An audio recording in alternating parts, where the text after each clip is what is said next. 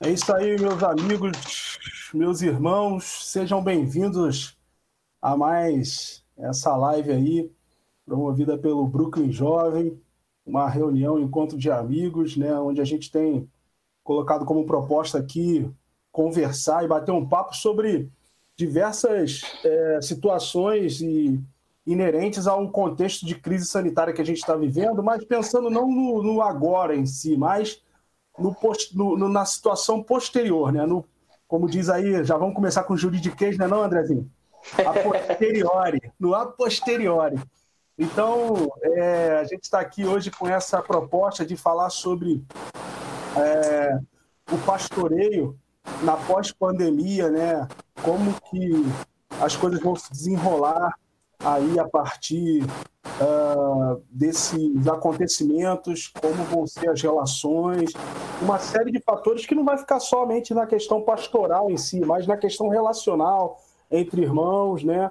Na comunhão da igreja, a gente vai conversar aqui sobre esses, essas situações e esses fatores. E para isso nós estamos aqui com a nossa bancada fixa, Serginho ali, uh, André também, pastor André, e um convidado especialíssimo, meu amigo, assim, que começamos, conhecemos, conheci aqui em São Paulo, começamos a caminhar juntos, foi pastor ali é, durante dois anos, né, Brunão? Ali em Paraisópolis. Então, quase três anos ali em Paraisópolis, na MBU. Cara, comunidade vibrante ali, uma igreja diferencial e diferenciada e muito por conta daquilo que Deus fez através da vida do Brunão ali, né? Pai da Helena, do Benício, que acabou de nascer aí tem poucos meses, né? Esposo da Ellen, e um cara muito gente boa. Cara, não tem quem não goste desse cara, impossível. A galera aí curte ele bastante. E ele é o nosso convidado aí especial nessa live e vai com certeza enriquecer aqui o, a conversa e o debate. Sejam bem-vindos aí, meus amigos. Sejam bem-vindos você que nos assiste. Acompanha aí do início até o final, que hoje o negócio vai ficar bom aqui, com certeza. E aproveite também aí para já mandar suas perguntas também uh, pelo chat aí, nas as dúvidas que vão surgindo, que a gente vai acompanhando aqui, vai olhando e a gente vai respondendo na medida do possível, né? Na, na, naquilo que a gente conseguir é, é, é responder, né? Que se a gente tiver a capacidade de responder. Uh, antes de mais nada, você olha aí na descrição do vídeo, tem as redes sociais aí do pessoal aí, da galera que está aqui. Segue lá, porque sempre tem conteúdo bom. Em primeiro, a gente está sempre compartilhando alguma coisa para edificar a sua vida. Então segue a gente lá no Instagram. É, também você pode seguir também o Brooklyn Jovem nas, nas redes sociais, no Instagram, no Facebook. Só falar Brooklyn Jovem. E também a Batista do Brooklyn, IB Brooklyn. É, tanto no Instagram quanto no Facebook e no YouTube também, no canal, onde a gente está passando também os nossos cultos online e outras programações. Então, dados esses recados iniciais, eu quero começar aí uh, ouvindo boa noite de vocês aí. Né? Vamos começar do André, depois Serginho e deixar o Brunão aí para dar o boa noite mais prolongado, porque hoje ele é o convidado, ele manda. Ele manda, né? É, boa noite, galera. É um prazer poder estar aqui de novo, ver Serginho e Rodrigo, que são grandes amigos aí de caminhada. Conhecer o Bruno também, que Deus te abençoe, meu irmão. Tenho certeza de que há de nos abençoar nessa noite. E eu acho que hoje é um dia muito produtivo para nós, né? O tema que a gente tem abordado, os temas que a gente tem abordado, ou o tema e os seus desdobramentos, vão nos ajudar a entender essa realidade da, do evangelicalismo brasileiro pós é, pandemia, né? De fato, esse, esse evento coronavírus ele vai mudar a maneira da gente ver muitas coisas, né? Ver o outro, a vida, e, inclusive, a maneira da gente ver a religiosidade, a espiritualidade, a igreja. Eu acho que discutir isso é fundamental para a gente extrair lições e perspectivas para nos prepararmos para essa nova realidade. Então, eu tenho certeza que Deus há de nos abençoar nessa noite eu estou muito feliz de estar aqui com vocês. Bom, galera, muito bom estar com vocês novamente aí. André, Rodrigão, nosso encontro tradicional das terças-feiras, que surgiu em meio a essa, essa, essa crise, né, vamos dizer assim, essa situação que está acontecendo. Tem umas palavras que a gente não pode falar, né, senão bloqueiam a gente. Mas é essa situação que a gente está vivendo, muito bom, muito bom a gente estar tá aí mais uma vez, uma terça-feira, para a gente conversar. Certamente a presença do Bruno vai trazer enriquecimento às nossas ideias, aquilo que a gente tem conversado. Mais uma vez, reforçar que o nosso desejo é pura e simplesmente apontar caminhos, não é responder com 100% de precisão, porque a gente não tem essa capacidade, em primeiro lugar, e muito menos essa pretensão na mesma proporção. Ou seja, a gente não quer determinar a ninguém que faça isso ou faça aquilo, mas apontar caminhos, direções a partir daquilo que a gente tem conversado para trazer crescimento, trazer é, para acrescentar algo para a sua vida. Então, fica aí com a gente, a gente vai navegar nessa por volta de uma hora, uma hora e pouquinho. Seja bênção na tua vida. Bom, boa noite a todos. Prazer conhecer aí parte do time que eu ainda não conhecia, um privilégio. Em meio aos cariocas, eu queria agradecer ao Rodrigo pela apresentação. André e Sérgio, prazer em conhecê-los. Acho que o Rodrigo falou com a minha mãe para ela mandar um texto sobre mim, daquilo que ele falou, cuidado. Impossível alguém que ninguém goste, a gente só tenta ser gente boa. Cara, eu tô me sentindo muito privilegiado. Eu vim para aprender, porque eu vi que vocês são feras. É, é um, é, eu agradeço essa cota que vocês têm para pessoas menores, para pessoas menos. É sempre bom ser alvo delas. Então, Rodrigo, obrigado. Obrigado pelo privilégio, né? Já fizemos algumas coisas juntos. Servimos um tempo juntos lá porque eu era pastor da MBU, mas é uma congregação do Brooklyn. E o Rodrigo é um cara que, em alguns momentos específicos, os nossos almoços e os nossos cafés foram bem determinantes para que houvesse uma amizade, houvesse uma, uma cumplicidade que eu sempre falo que é um privilégio, e essa noite está sendo duplamente, é, conhecer os amigos de Jesus que ele nos apresenta. Então, ele já tinha me apresentado o Rodrigo e agora me apresenta mais dois. Então vamos juntos, espero que seja bênção para quem está assistindo. E se não for, reclama com Deus, que a gente está dando o nosso melhor. reclama com o Rodrigo. Fala Ou com o Rodrigo. Deixa eu falar só uma coisa aqui rapidinho, que eu, na minha introdução eu esqueci de mandar um abraço para o meu sogro, lá no Espírito Santo, que está assistindo a gente, porque o meu sogro é, é, trabalha cedo, vai acordar cedo amanhã. Então, mandar um beijo aí para o Roberto, meu sogro, minha sogra Joselina, a Bebel, que é amiga da família, está acompanhando. Já feito merchandising, Rodrigo? Desculpa, a palavra é sua. Eu aprendo muito com o Serginho, cara, é impressionante. É... Obrigado, Sérgio, você é sensacional, cara. E já começamos bem aí, o Silva Júnior, lá no nosso chat, já botou Sandy Júnior que lute, porque essa é live aqui vai derrubar a, a, a live do Sandy Júnior hoje. Mas vai, é, ela que se vire ela que se vire, eles que se virem para lá. Mas a gente está discutindo aí, vai é, é, conversar sobre esse assunto, e eu queria aqui uh, já começar por um, um aspecto uh, interessante que até o Serginho compartilhou essa pergunta, esse pensamento hoje mais cedo. E engraçado, eu estava pensando nisso hoje, é, nessa, nessa pergunta. Antes de você mandar, Sérgio, hum. eu estava pensando exatamente nisso. Será que os apertos de mãos, os, os abraços né, e demais manifestações de carinho, marcas da fé cristã, marcas da comunhão cristã, vão acabar, elas vão cessar, ou no mínimo diminuir, né, ou é, no mínimo elas vão é, se dar de forma mais comedida? Né? Eu estava pensando nisso hoje, uhum. em relação a esse contato. Engraçado que, olha como é que está a nossa cabeça. Pouco mais cedo eu fui no, no mercado e eu tava na fila, mantendo aquela distância e tudo. O cara tava vendo uma caixa de, de, de, de, de um chocolate, eu não lembro qual era. Aí ele foi pra fila, só que a, a, caixa dele era de um lado e a minha do outro. Eu tô na fila, o cara fez assim, ele chegou, viu, ele pegou a caixa e falou assim para mim: Bota, pode, você pode colocar no lugar ali para mim, por favor? Cara, eu rateei por alguns segundos. Olha como é que tá a nossa cabeça. Eu rateei e falei assim, cara, sabe aqueles milésimos de segundo que você pensa assim, eu vou pegar na caixa, na a mão, sabe, a caixa que o cara pegou, eu não sei se esse cara tá contaminado ou não. Seria, cara, olha o nível. Mas aí tu vê, a gente está passando por isso, né? Então imagina, cara, como é que tá aí a cabeça da maioria das pessoas. Então a gente realmente está vivendo aí um tempo bem diferenciado. E aí eu já deixo essa pergunta no ar aí. É, eu vou deixar com o Brunão, que ele é nosso convidado para abrir os trabalhos. Será, Brunão, que os apertos de mãos, os abraços e demais manifestações de carinho, que são marcas da fé cristã, da comunhão cristã, será que elas vão acabar? Será que elas vão sofrer algum tipo de mudança depois desse processo todo que a gente está vivendo?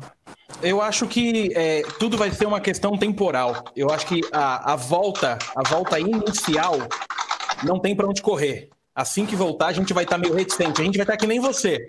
A cada estendida de braço para você entrar e dar um abraço, vai falar: ai meu Deus, e se nessa abraçada, nessa, nesse aperto de mão rolar uma tosse, então, eu acho que aí é o inteiro, é, é álcool em gel na alma. Só que nós temos algumas coisas que eu acho que vão amenizar isso conforme o tempo passa. A primeira delas é que, primeiro, nós não temos uma memória tão boa para manter isso, tipo, por longa data. É a primeira coisa. A segunda, e aí já vem uma aplicação de fé sobre a minha fala, é que em breve, imagino eu, que teremos uma saída para esse negócio. Então, é, nós, nós, a partir do momento que, que existir é, o próximo passo de uma cura, é, de uma vacina, aí volta tudo ao normal, em especial no Brasil, né? A gente não consegue ficar sem abraço, sem beijo, sem aperto de mão. É, é impossível para nossa realidade. Então, eu acho assim, vai ter isso naquele primeiro. Ó, eu vou chutar até alto.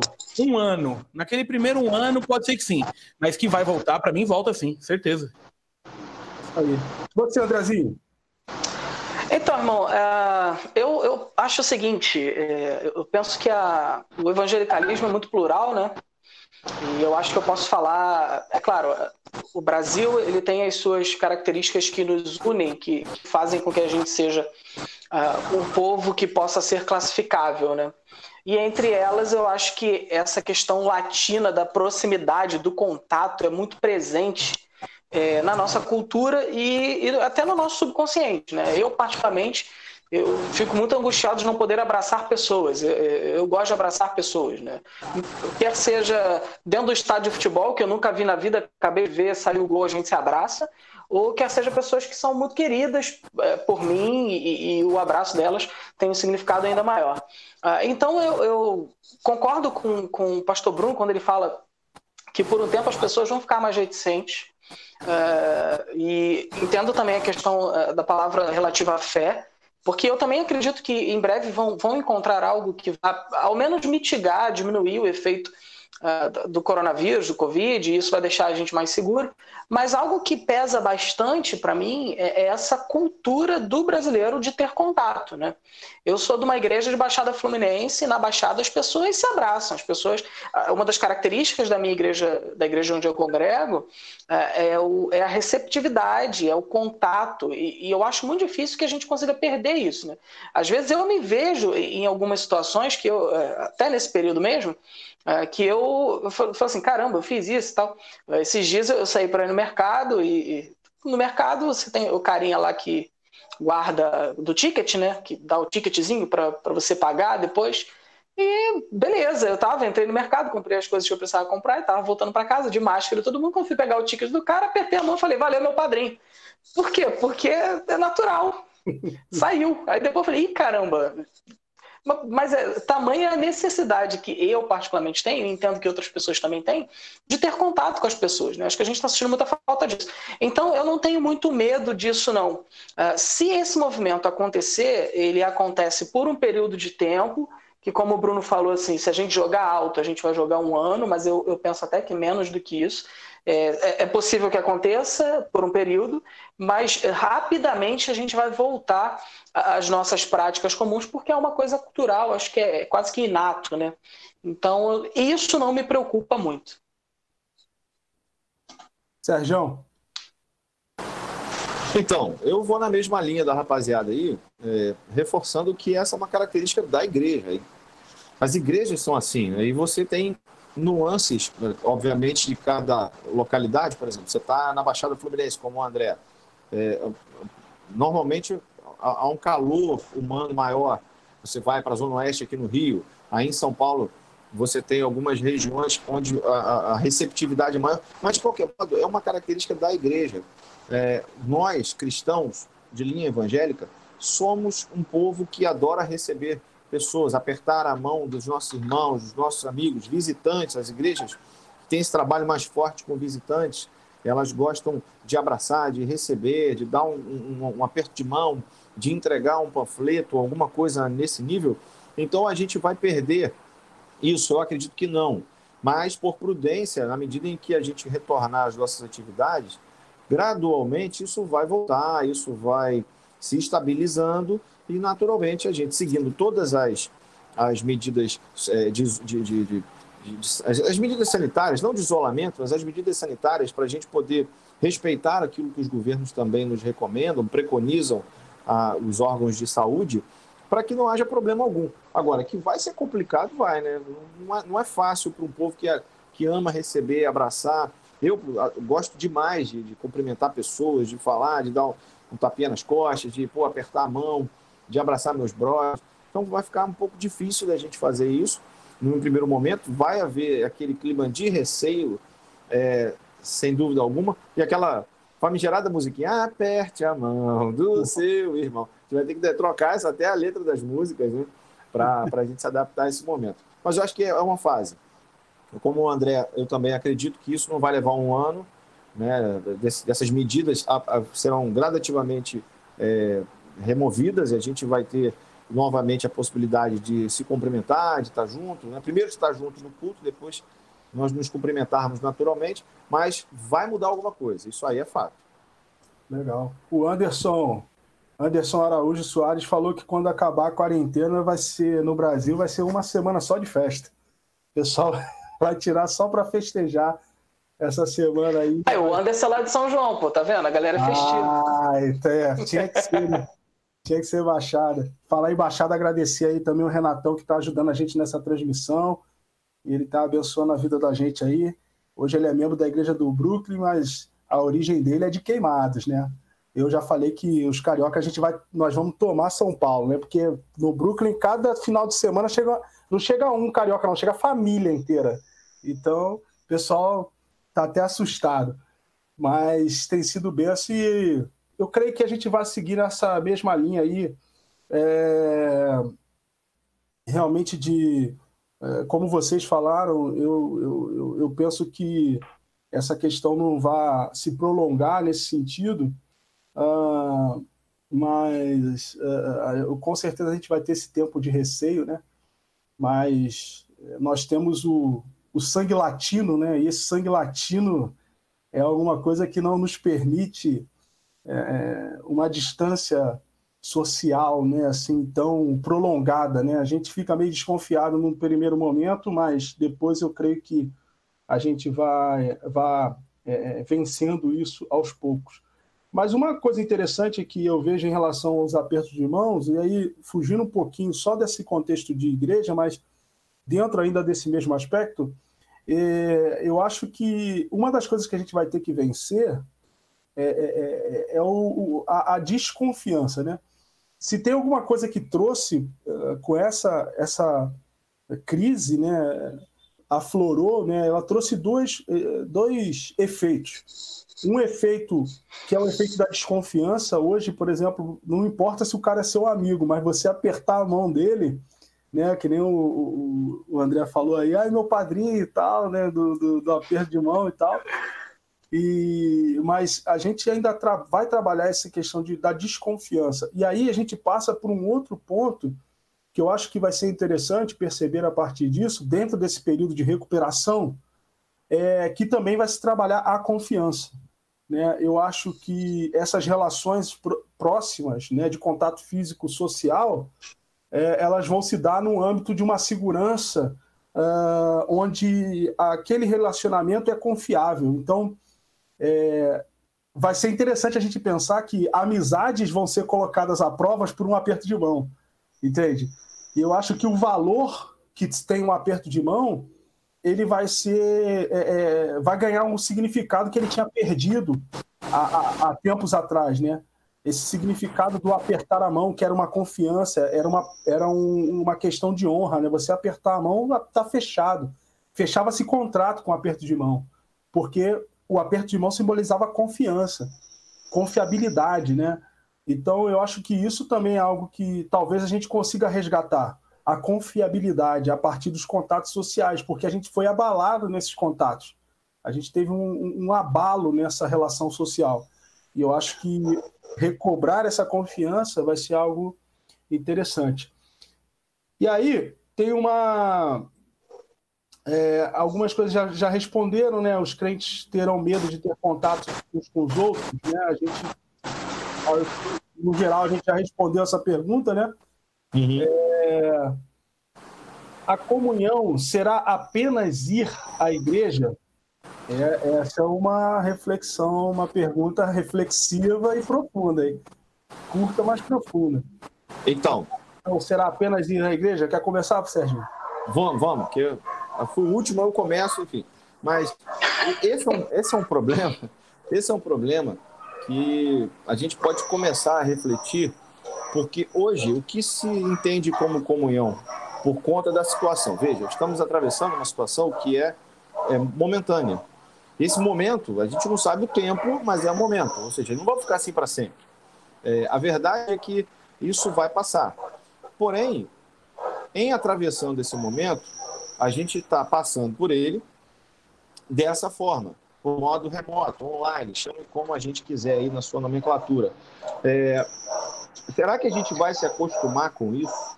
Porque antes da pandemia, o culto online era só uma ferramenta, era, era, era a reprodução em tempo real do culto que acontece na igreja.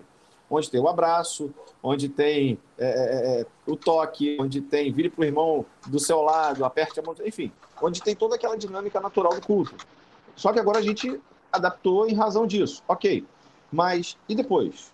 Quando voltarmos ao normal, que a gente vai é, experimentar esse tempo, onde temos a questão aí que a gente abordou é, primariamente do, dos toques, dos, dos cumprimentos, enfim, as amizades serão abaladas, né, os amigos, enfim, como é que vai ser isso?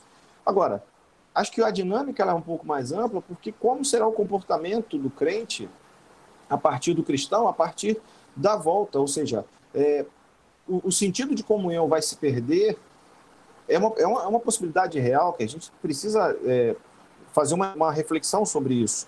É, a comunhão será perdida, a ideia de comunhão, de corpo de Cristo, de igreja reunida, vai se perder, porque eu posso. A imagem que está se, que tá se passando por alguns, não, é a, não são a maioria, óbvio, mas por alguns, qual é? É que eu posso ser igreja na minha casa. E isso é perigoso. Talvez a pergunta seja nessa linha. É, eu posso ser igreja na minha casa? Hoje você está sendo igreja em virtude do que está acontecendo. Mas o conceito de igreja é reunião ali, reunião de corpo físico, para que os dons sejam manifestos, isso aí tudo. É, todas essas questões que a gente abordou em outras três lives.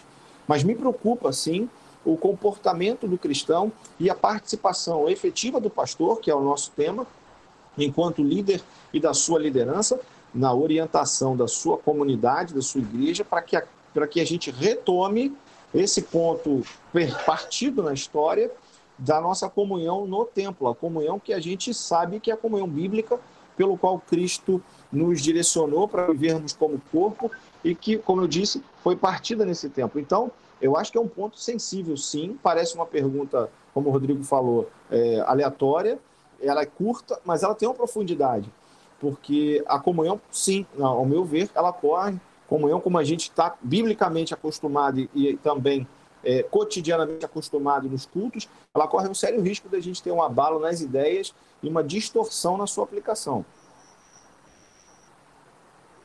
Excelente. Você, Brunão? É, bom, aí eu já vou entrar para uma parte que talvez a minha esperança aumente. É, da mesma forma que você comentou do aperto de mão, a, o significado e a significância e a forma que se perdeu, que talvez volte porque agora ele envolve medos e, e etc e tal, eu acho que a gente está tendo a chance de ressignificar as coisas que a gente estava no automático. Então, por exemplo, né, a pergunta inicial aí que você fez foi sobre será que a comunhão será apenas na igreja? Eu, a, aqui nesse aspecto, para mim, segue de novo a mesma resposta do, do, da primeira. Num primeiro momento, talvez sim, ninguém vai querer ficar abrindo sua casa, fazer pequenos grupos e etc, etc e tal. Por quê? Porque você expõe os seus e você expõe quem chega. Por outro lado, eu tenho achado, assim, é, é aquela velha história, né? a gente não pode olhar só para desgraça. De toda desgraça tem que ter algo bom, né? De todo, de todo limão azedo sai um mousse.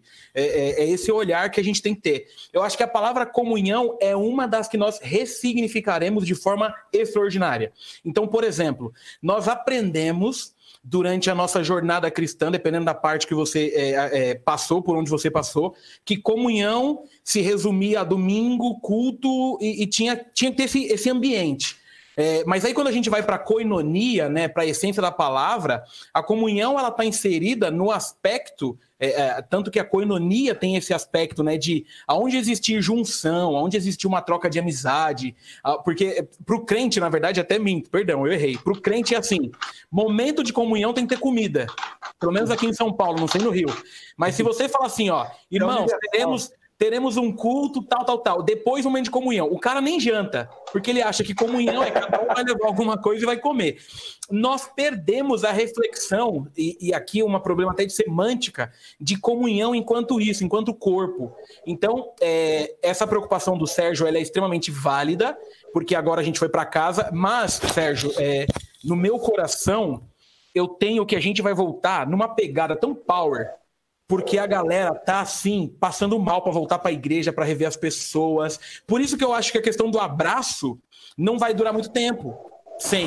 Porque a hora que isso voltar, é, é, eu achei engraçado, né? Recentemente eu publiquei um vídeo de um dia que a gente estava lá na MBO no final de um culto e a gente cantou um reggae. É um vídeo de 50 segundos cantando um reggaezinho. Uma senhora da minha atual igreja falou assim: rapaz, bem que a hora que voltar o negócio, você podia fazer essa música pra gente invadir, dançar. Uma senhora! Que eu falei, meu Deus, achei que ela ia me dar uma bronca, tipo, reggae na igreja. Olha que, que parada surreal. Então eu acho que assim, nós ressignificaremos pela falta que está fazendo. Porque, por exemplo, é, os momentos de comunhão que marcaram as nossas vidas foram sempre esse momento com a igreja é, é, dominical do culto, mas nós também temos excelentes referências de comunhão no corpo a corpo, na ajuda, na amizade. Eu estava precisando, você chegou. Eu estava aqui precisando de um abraço, você chegou. Eu perdi alguém, você estava lá. Comunhão. Então, eu acho que esse tempo de isolamento eu usei esse termo numa live que eu falei a semana passada. É, no meu coração, a igreja está fazendo mais ou menos. Sabe aquelas lutas antigas, chamava acho que WWF, que era uma encenação, e um dava uma voadora no outro e sobe na corda. Lembra disso? Eu acho que a gente está vivendo aquele lutador que corre para trás, pega na corda e quando volta, ele volta na voadora. Então eu acho que a igreja está dando esses passos para trás e nós ressignificaremos, além do aperto de mão, as coisas basilares do evangelho que nós colocamos no automático e só usamos no domingo durante o culto. Então, para mim, é, esse aspecto de se volta, se não volta, volta e assim, estrondosamente. Até quem já estava fora, eu acho que agora volta para a igreja porque a necessidade bateu. Agora, deixa eu aproveitar, Bruno, para você complementar também com essa per... uma pergunta do Anderson. É, a gente vai deixar para responder outras perguntas no final, mas como está ligado ao que você está falando, tá bom? É, eu vou deixar para você responder também. Ele, ele pergunta o seguinte: vocês acham que seja uma responsabilidade da igreja orientar principalmente os do grupo de risco a se resguardarem pós relaxamento de quarentena? Por quê? É o que você acabou de falar. Quando chegar e falar assim, ó, domingo vamos abrir as portas eu também penso exatamente como você, vai ser um estouro. Eu acho que o, o, a gente não vai ter espaço na igreja para poder comportar. E com isso, é, com essa avidez e essa necessidade de uhum. assim, eu acho que também vai ter essa, essa, essa situação. As pessoas não vão pensar muito também aos que são de grupo de risco, os idosos, né, as pessoas que têm uh, doenças aí que possam comprometer nessa situação, elas vão querer estar junto também. E aí acho que a pergunta dele cabe dentro da sua colocação para saber, vai ser responsabilidade da igreja orientar a, a, a essas pessoas do grupo do, de risco, né, do tipo, ó, a gente vai voltar, mas segura a onda aí, O que, que, você acha? Sim, sim. Eu acho que assim, é, eu fico lembrando, né, Atos 20 e 28, sobre essa questão da gente cuidar de nós mesmos e do rebanho que Deus nos deu. Cara, responsabilidade de igreja, e, e, infelizmente, né, isso a gente tem visto até de uma forma ruim em alguns aspectos de alguns líderes. É, eu acho que isso, isso denota amor, né? Porque, por exemplo, a empolgação é um perigo. Ao mesmo tempo que ela é boa, ela é perigosíssima. Então, assim, uma coisa é voltar a abrir a igreja, outra coisa é a situação está sob controle. Eu não acredito que elas vão bater. Eu acho que a igreja volta a abrir antes mesmo de tudo estar ali sob controle. Então, eu acredito que sim, nós temos que ter a responsabilidade de falar, queridos, num primeiro momento, não force. Se você é do grupo de risco, se você é de idade, continue em casa, espera mais um pouco, ou caso, né, porque lidar com a terceira idade a gente tem percebido que não é uma coisa tão fácil. Uhum. Caso não tenha um, uma aceitação, e aí você faz um processo de, sei lá, de um ambiente dentro da igreja, um local ali do templo onde eles fiquem mais isolados. Mas sim, essa pergunta ela é, ela é muito boa e eu nem vou entrar nos méritos, mas dava para a gente gastar aqui uns 40 minutos sobre o pastor e a responsabilidade daquilo que ele fala e orienta para uma igreja que hoje vai muito naquilo que ele fala para uma igreja que não questiona mais o pastor enquanto homem. Então, para mim, se a gente perder a mão de responsabilidade, a gente falha no amor. Porque, por exemplo, é, eu vou emendar rapidinho só para mostrar. Quando a gente fez a reunião aqui, antes mesmo de ser proibido, a gente sentou com a diretoria da igreja e aí foi votado, evidente. Paramos agora, esperamos uma ordem. Aí eu, eu, eu lancei uma que eu. Cara, eu acho que eu ganhei o coração da liderança. Falei, vejam só, eu, eu, eu também queria continuar. Eu queria, de quarta, de domingo. Não tinha proibição ainda. Eu falei, mas eu não vou me perdoar se a gente descobrir que alguém veio aqui e pegou aqui e etc e tal. E, e, por exemplo, a pessoa não ia em outro lugar e foi aqui. Eu não vou me perdoar de saber que um culto de domingo nosso matou alguém, velho. Então, a gente preferiu cortar pela raiz. Não tem mais culto. Ah, mas vocês não vão esperar a lei? Não. Se o negócio já entrou aqui, nós vamos segurar ontem. Então, acho que a nossa responsabilidade, além de ensinar todas as coisas do Evangelho, o Evangelho nos ensina a ter amor e cuidado. Isso a gente não pode negociar. Exato. Foi mais ou menos aqui também, na nossa reunião de liderança, foi, foi mais ou menos esse pensamento também. Assumir uma responsabilidade de poder alguém é, é, ser contaminado e a gente pensou muito nisso, né? E, poxa, perdeu uma vida, né? Graças a Deus a gente não tem notícia é, só um jovem né, que, que teve. E, e, e o, o, pastor Ambrósio e a esposa, mas a, eles contraíram já, já tinha parado tudo, não foi nenhuma relação com a igreja, mas dentro do, do tempo de funcionamento da igreja, ninguém, não teve nenhum relato né, de, de, de pessoas que foram contaminadas. O Bruno, o Bruno sabe que a nossa igreja é uma igreja que tem muitos idosos, né? E, então, a gente teve essa preocupação porque realmente era muito perigoso. E você, Andrezinho, comunhão? Será Paz. na igreja? Então, uh, eu, como vocês sabem, né, eu sou uma pessoa pessimista, né? Tenho, tenho uma leitura meio, meio, meio pessimista, uma coisa natural que eu, eu tento, uh, na verdade, submeto isso a Cristo e, e tento e peço para que ele substitua isso pela esperança que o Evangelho traz aos nossos corações. Uh, mas algo curioso em relação à questão da comunhão é que no tocante à comunhão eu não sou pessimista, muito pelo contrário. Uh, eu, eu penso o seguinte: é, Jesus vai dizer que onde estiverem dois ou três reunidos, é, ali estarei eu no meio de vocês. Então, a gente tem a presença de Jesus dentro do nosso coração, a gente tem a presença de Jesus dentro da nossa vida, mas existe uma presença mística de Cristo que só é perceptível na comunhão.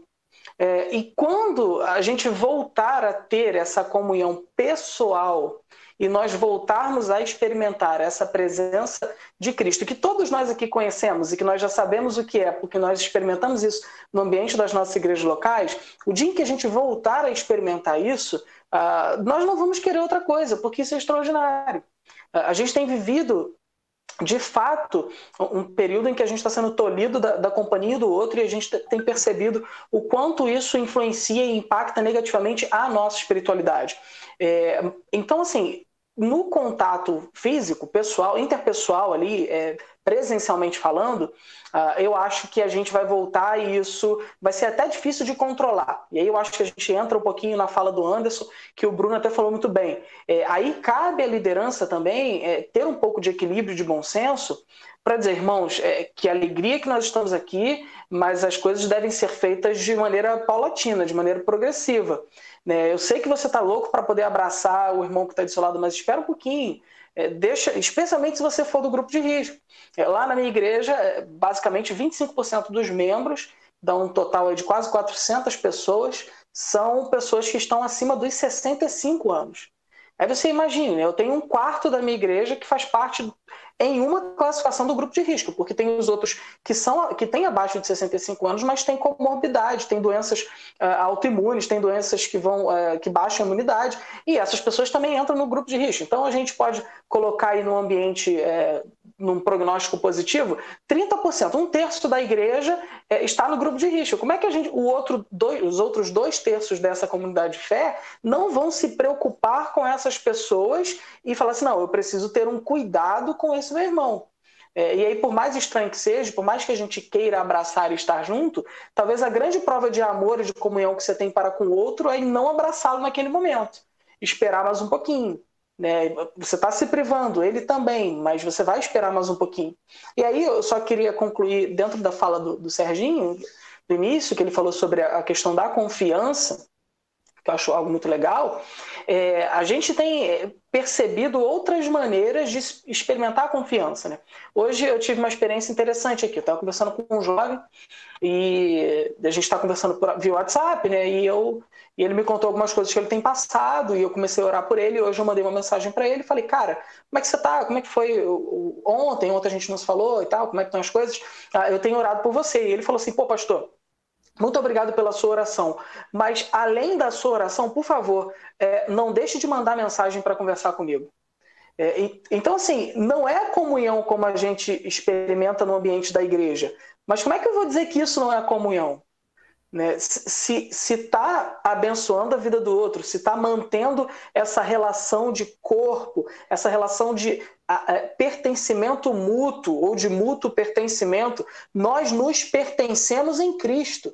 E isso é extraordinário. E isso está para além dos encontros sociais. Porque, às vezes, o, o prisioneiro da fé cristã, que está lá, por exemplo, eh, sendo amparado por missões portas abertas, quando ele recebe uma carta nossa, ele está experimentando comunhão atrás do cárcere ele não está vendo ninguém, mas ele está experimentando comunhão. Quem, não leu os testemunhos do, do irmão André, né? inclusive um belo nome, é, o, o, irmão André lá, quando ele conta, ele conta da história de um missionário que estava, que, que salvo engano, na Sibéria, em um gulag daquele da vida, e o cara estava morrendo de frio e ele ia morrer naquela noite. De repente ele começou a sentir um aquecimento, um calor. E alguns anos depois ele sai dessa prisão e ele entra em contato com alguns irmãos. E os irmãos contam para ele que naquele dia, naquele momento, os irmãos estavam orando por ele, que era o momento onde ele se sentiu amparado e com calor. É, então, assim, a gente precisa também é, dar credibilidade ao Espírito Santo de Deus para que ele flua em terrenos que nós desconhecemos.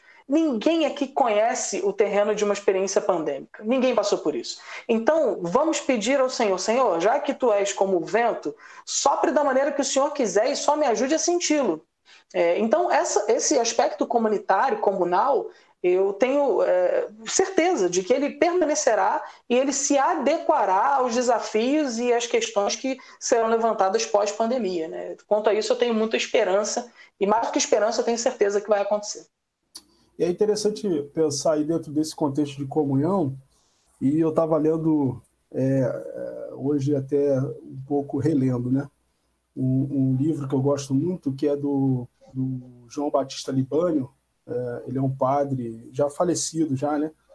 É, lá da, ele é de Belo Horizonte, nem exercia mais o ofício, é, e ele tem um livro chamado A Lógica, As, a Lógica das Cidades, é, ele fala sobre uh, uma, uma, uma, uma, alteração da fé, né, e, e, e, sobre a fé, né, uma, uma alteração sobre a fé e sob também a fé, né, como a lógica das cidades, né, a maneira como as cidades se transformam, e ele vai falar da, da modernidade, de tecnologia, E esse livro é um livro de 2001, 2002.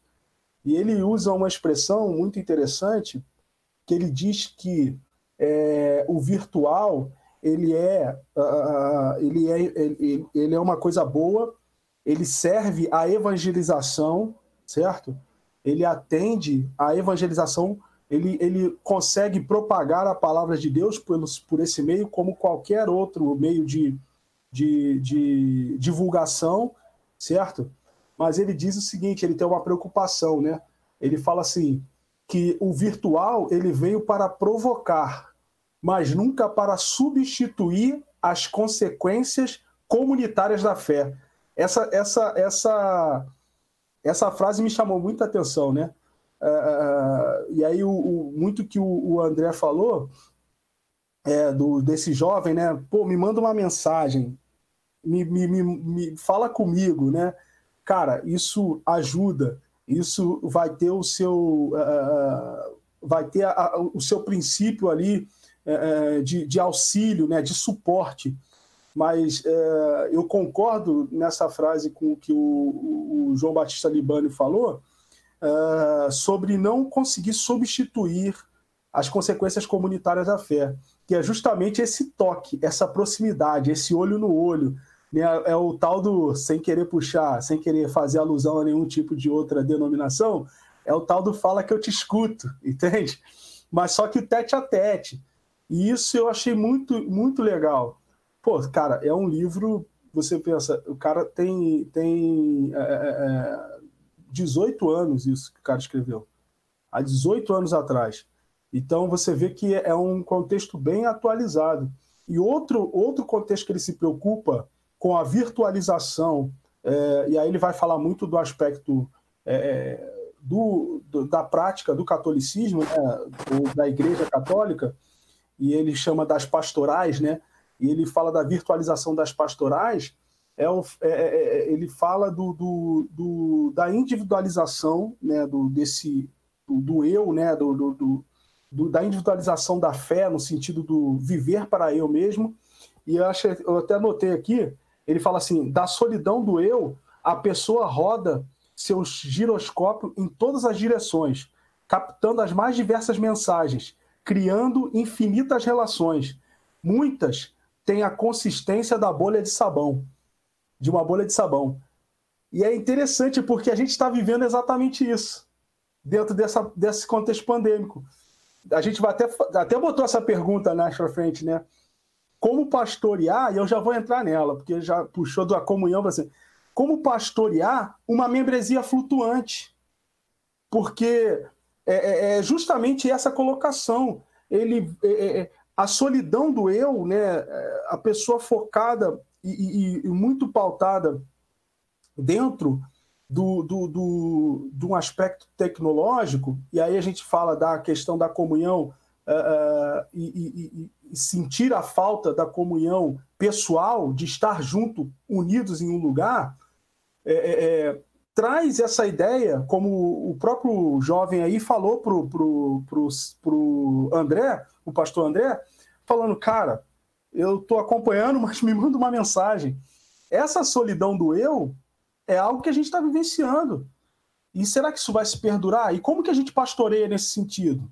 Sabe? Porque é, é justamente o que o autor vai dizer aqui. Ele, essas pessoas que estão é, é, dentro de, de, desse desse isolamento, e aí não questão de quarentena, mas um isolamento fundamentado numa tecnologia onde ele só pode acompanhar agora a partir da, da sua tela de computador, de televisão, de celular, ele está apontando para todas as lives que aparecem aí de todas as igrejas e todos os cultos, né?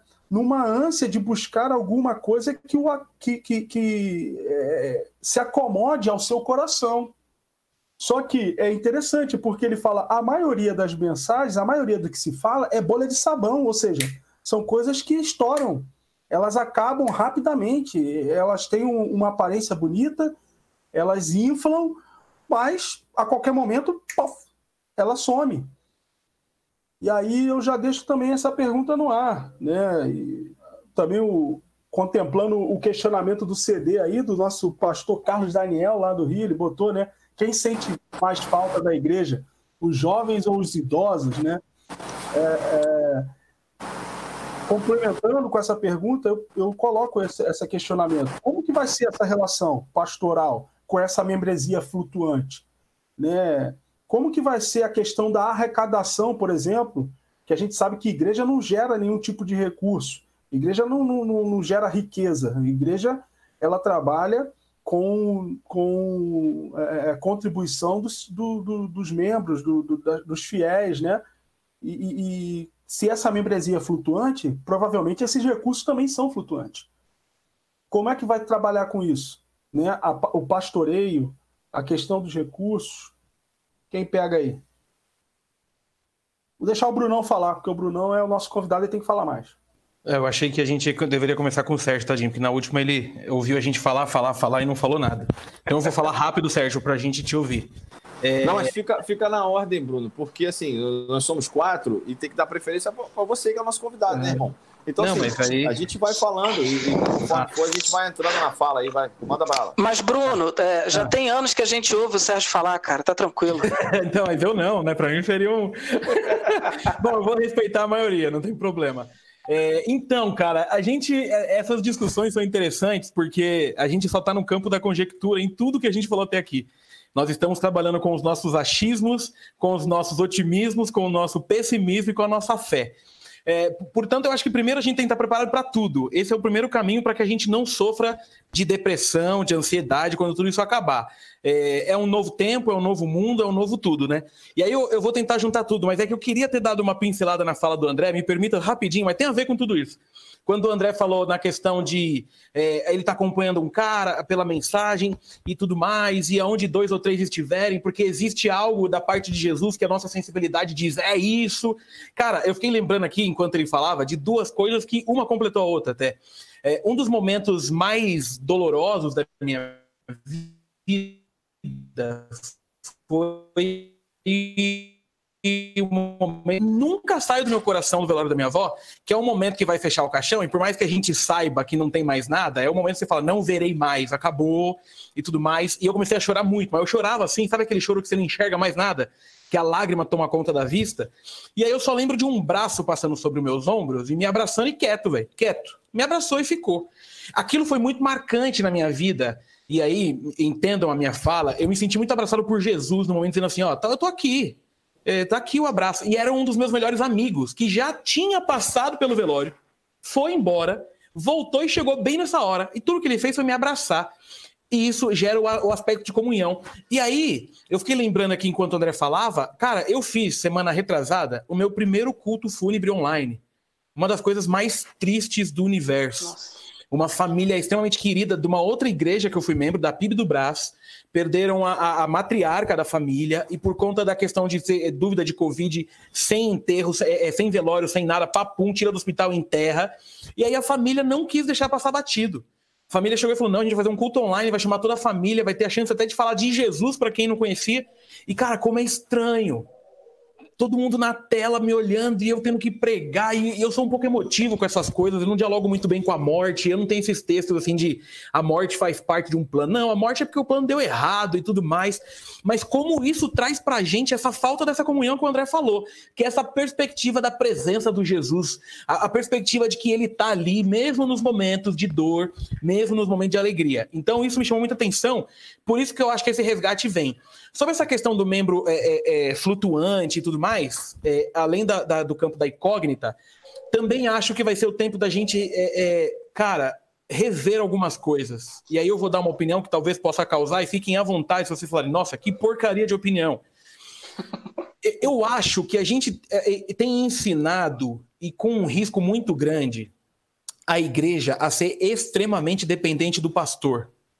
E isso tem feito mal para as duas partes. Então, por exemplo, uma igreja muito grande, o pastor não tem vida. Eu já começo por aí. Por quê? Porque é sobre ele todo tipo de aconselhamento, todo tipo de ajuda, todo tipo de tudo. E isso é um problema. E aí, na minha cabeça, é, é, que é meio estranha, eu, eu não vou negar, mas quando eu vejo, por exemplo, Atos capítulo 6 e a constituição do Ministério Diaconal sobre cuidar de pessoas, não era simplesmente matar fome, porque o que eles estão preocupados é nós precisamos nos ater à palavra, a pregar o evangelho. Então, primeiro, eu acho que é hora da gente rever isso e tirar a centralidade do pastor. Não que ele não seja importante, mas se uma igreja não tiver com um corpo de líderes preparado para cuidar de gente, alguma coisa está errada. Porque é por isso que a gente vive esses momentos onde, quando a gente perde um pastor, a igreja fica meio que, como diz um amigo meu, dançando com os ursos, ela fica meio perdida, porque não existe corpo. Sobre a questão de ser flutuante, eu acho que a pandemia veio no momento em que a gente já vivia isso. Então, hoje em dia, é, é engraçado, né? Eu preguei sobre isso domingo aqui na PIB. Eu preguei sobre João capítulo 6, ali do 60 até o 69. Cara, Jesus, quando ele é, é ali indagado pelos que o seguiam, né, e dizia assim: ah, essa palavra é muito dura para seguir. Em momento algum, Jesus fala: não, então peraí, vamos negociar essa parada, pô. Não vou perder vocês.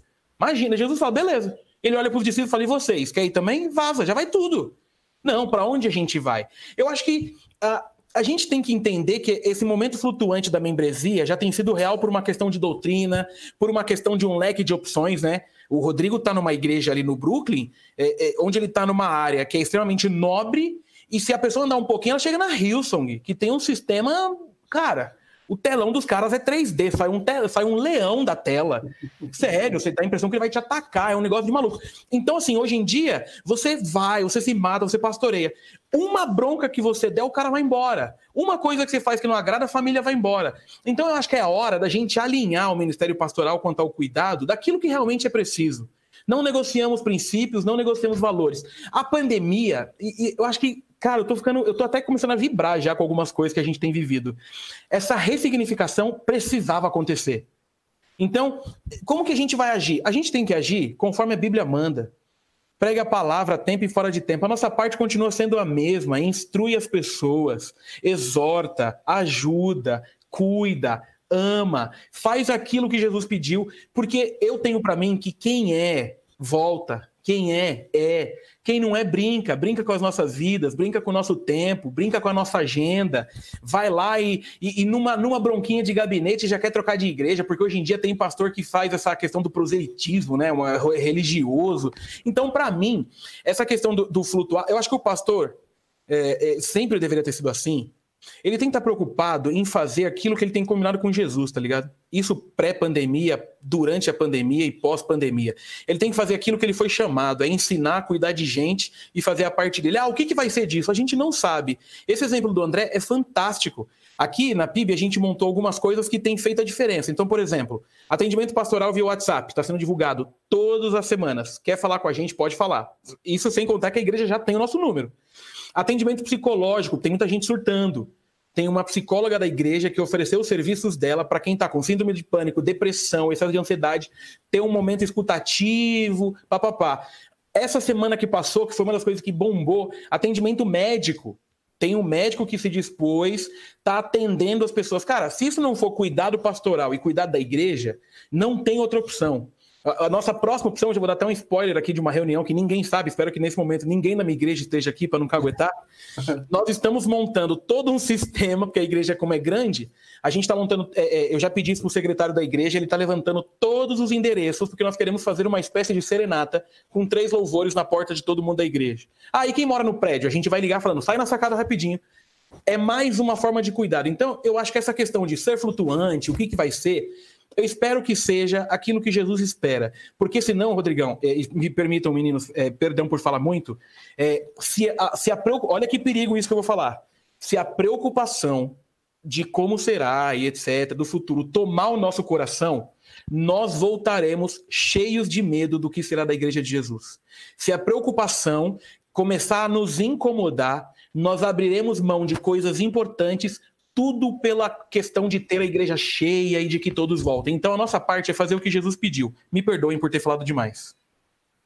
Nada, você é convidado, você que tem que falar mais que todo mundo aqui. É, acompanha o relator, pô. Isso aí. Relator, você tem que falar.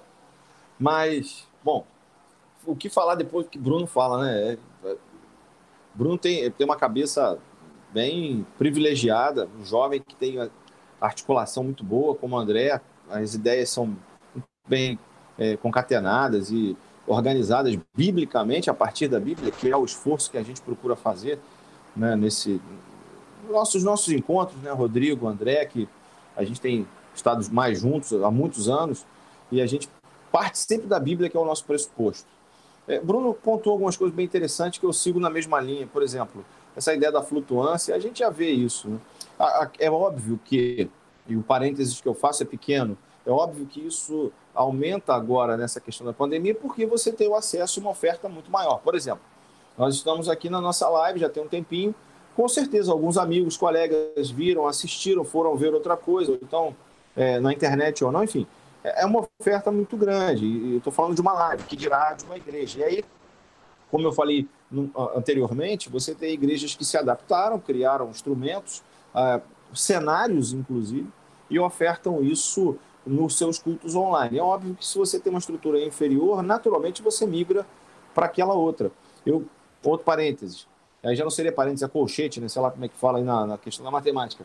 Mas aí você é, eu percebi um amigo nosso aqui no Rio, pastor Maurício, né, na, do Tauá, é, juntou com, com o pastor da Nova Jerusalém, pastor Anderson, e estão fazendo culto juntos. Então isso é bacana, porque você utiliza a estrutura da igreja, é, que tem um pouco mais de recursos, para você somar forças juntos. Então, assim, é, do ponto de vista da flutuância, é, a gente já tem essa flutuância acontecendo, mas eu vejo também, e isso aí é, é, eu imagino que seja uma realidade, a gente vai ter um aumento, sim, ao meu ver, de, de, um, de, uma, de uma ideia de que eu posso ir para aquela igreja ou para aquela outra de acordo com a minha vontade, de acordo com o meu gosto, perdão, é, não só pelas questões que o Bruno colocou muito bem, que isso é a realidade do Ministério Pastoral, as pessoas às vezes ficam muito magoadas e chateadas conosco por uma palavra que nós, pela correção, né, palavra dura. Palavra de pastor, palavra dura é ou é falta de educação, que esse camarada não pode ser pastor, ao meu ver, ou é correção. E aí, se a correção é bíblica, porque Paulo fala para Timóteo que a gente tem que exortar, e a palavra de Deus é a bússola para a exortação. Então, faz parte do ministério pastoral, a gente convive com essa flutuância menor, mas eu insisto, acho que pode ser maior. E aí, naturalmente, Rodrigo, dentro da pergunta que você falou, naturalmente a pessoa vai ter essa flutuância, vai ofertar aqui, vai ofertar ali, vai dizimar aqui, vai dizimar ali. Isso é no campo da, da hipótese mesmo. Aliás, muita coisa do que a gente está fazendo é, é, no campo da hipótese.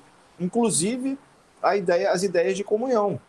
As ideias que a gente está estabelecendo aqui são todas no campo das hipóteses, porque a gente de fato não sabe. Uma única coisa concreta que eu, que eu vejo, na verdade, e acho que é positivo, é, nesse período de pandemia, e, e, Bruno tocou nesse ponto também bacana, André já tinha falado disso, é, essa ressignificância, ressignificar, dar um novo sentido, ou restabelecer o sentido original, ou perto do original que tinha sido perdido.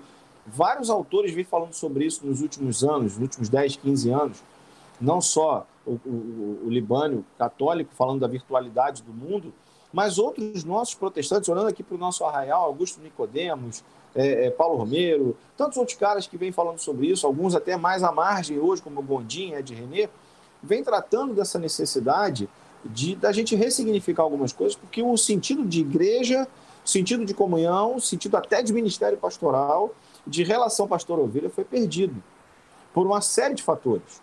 E aqui, se a gente for falar sobre isso, só isso dá uma outra live. Né? Por que, que nós perdemos o rumo no ministério pastoral? porque de fato a gente se deixou atropelar por uma série de demandas que não são as demandas bíblicas. E aí esse texto de João 6, ele lança a luz sobre o que a gente está conversando. Quando perguntado, pô, mas que palavra dura, né? Pô, e aí? Vamos ver cá, vocês vão meter o pé também?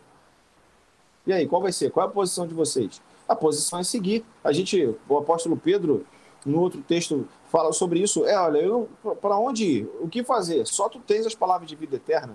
Então, se a gente não se agarrar a Cristo e a Bíblia, a palavra de Deus, o que a palavra de Deus diz, quais são os direcionamentos que ela nos dá para o que é ser igreja, o sentido de ser igreja, o significado de ser igreja, o porquê estar reunidos em comunhão, porquê, é, é, é, porque a igreja é comunhão física, porque essa manifestação dos dons é importante. Se nós não recolocarmos isso no lugar, enquanto pastores, enquanto liderança, enquanto cuidado com pessoas, a gente falou isso na última live também, é, mais do que nunca fica evidente que o cuidado de pessoas, o Ministério Pastoral precisa de novo voltar a cuidar de ovelhas.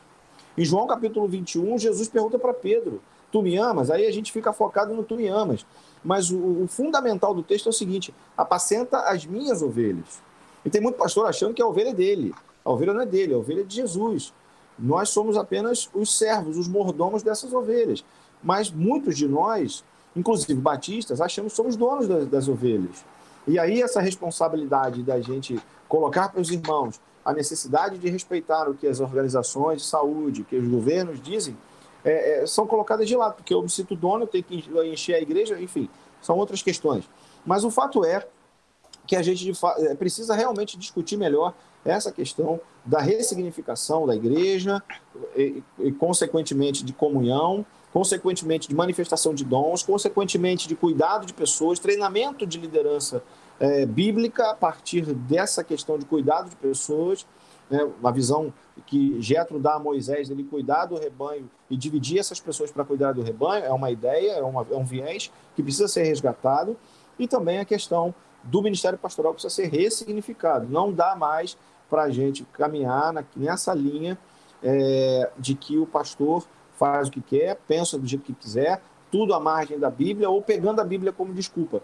E dentro disso ele se esquece do seu trabalho principal, que é cuidar de pessoas, se relacionar com gente. Para fechar essa minha parte, é, não é muito não é muito é raro, mas não é extraordinário, né? Esse memezinho que rola por aí é raro, mas não, é raro, mas não acontece muito. Acontece muito, sim. É, pastores que lideram igrejas e não gostam de gente. Isso é, é, é infelizmente é comum. E Rapaz, quando a gente voltar para a nossa comunhão e as igrejas vão abrir as portas e nós gostamos e cremos pela fé que as igrejas encherão novamente, se é um movimento temporal momentâneo, eu não sei, fato de que isso vai acontecer, ah, como é que vai ser? O camarada que não gosta muito de gente.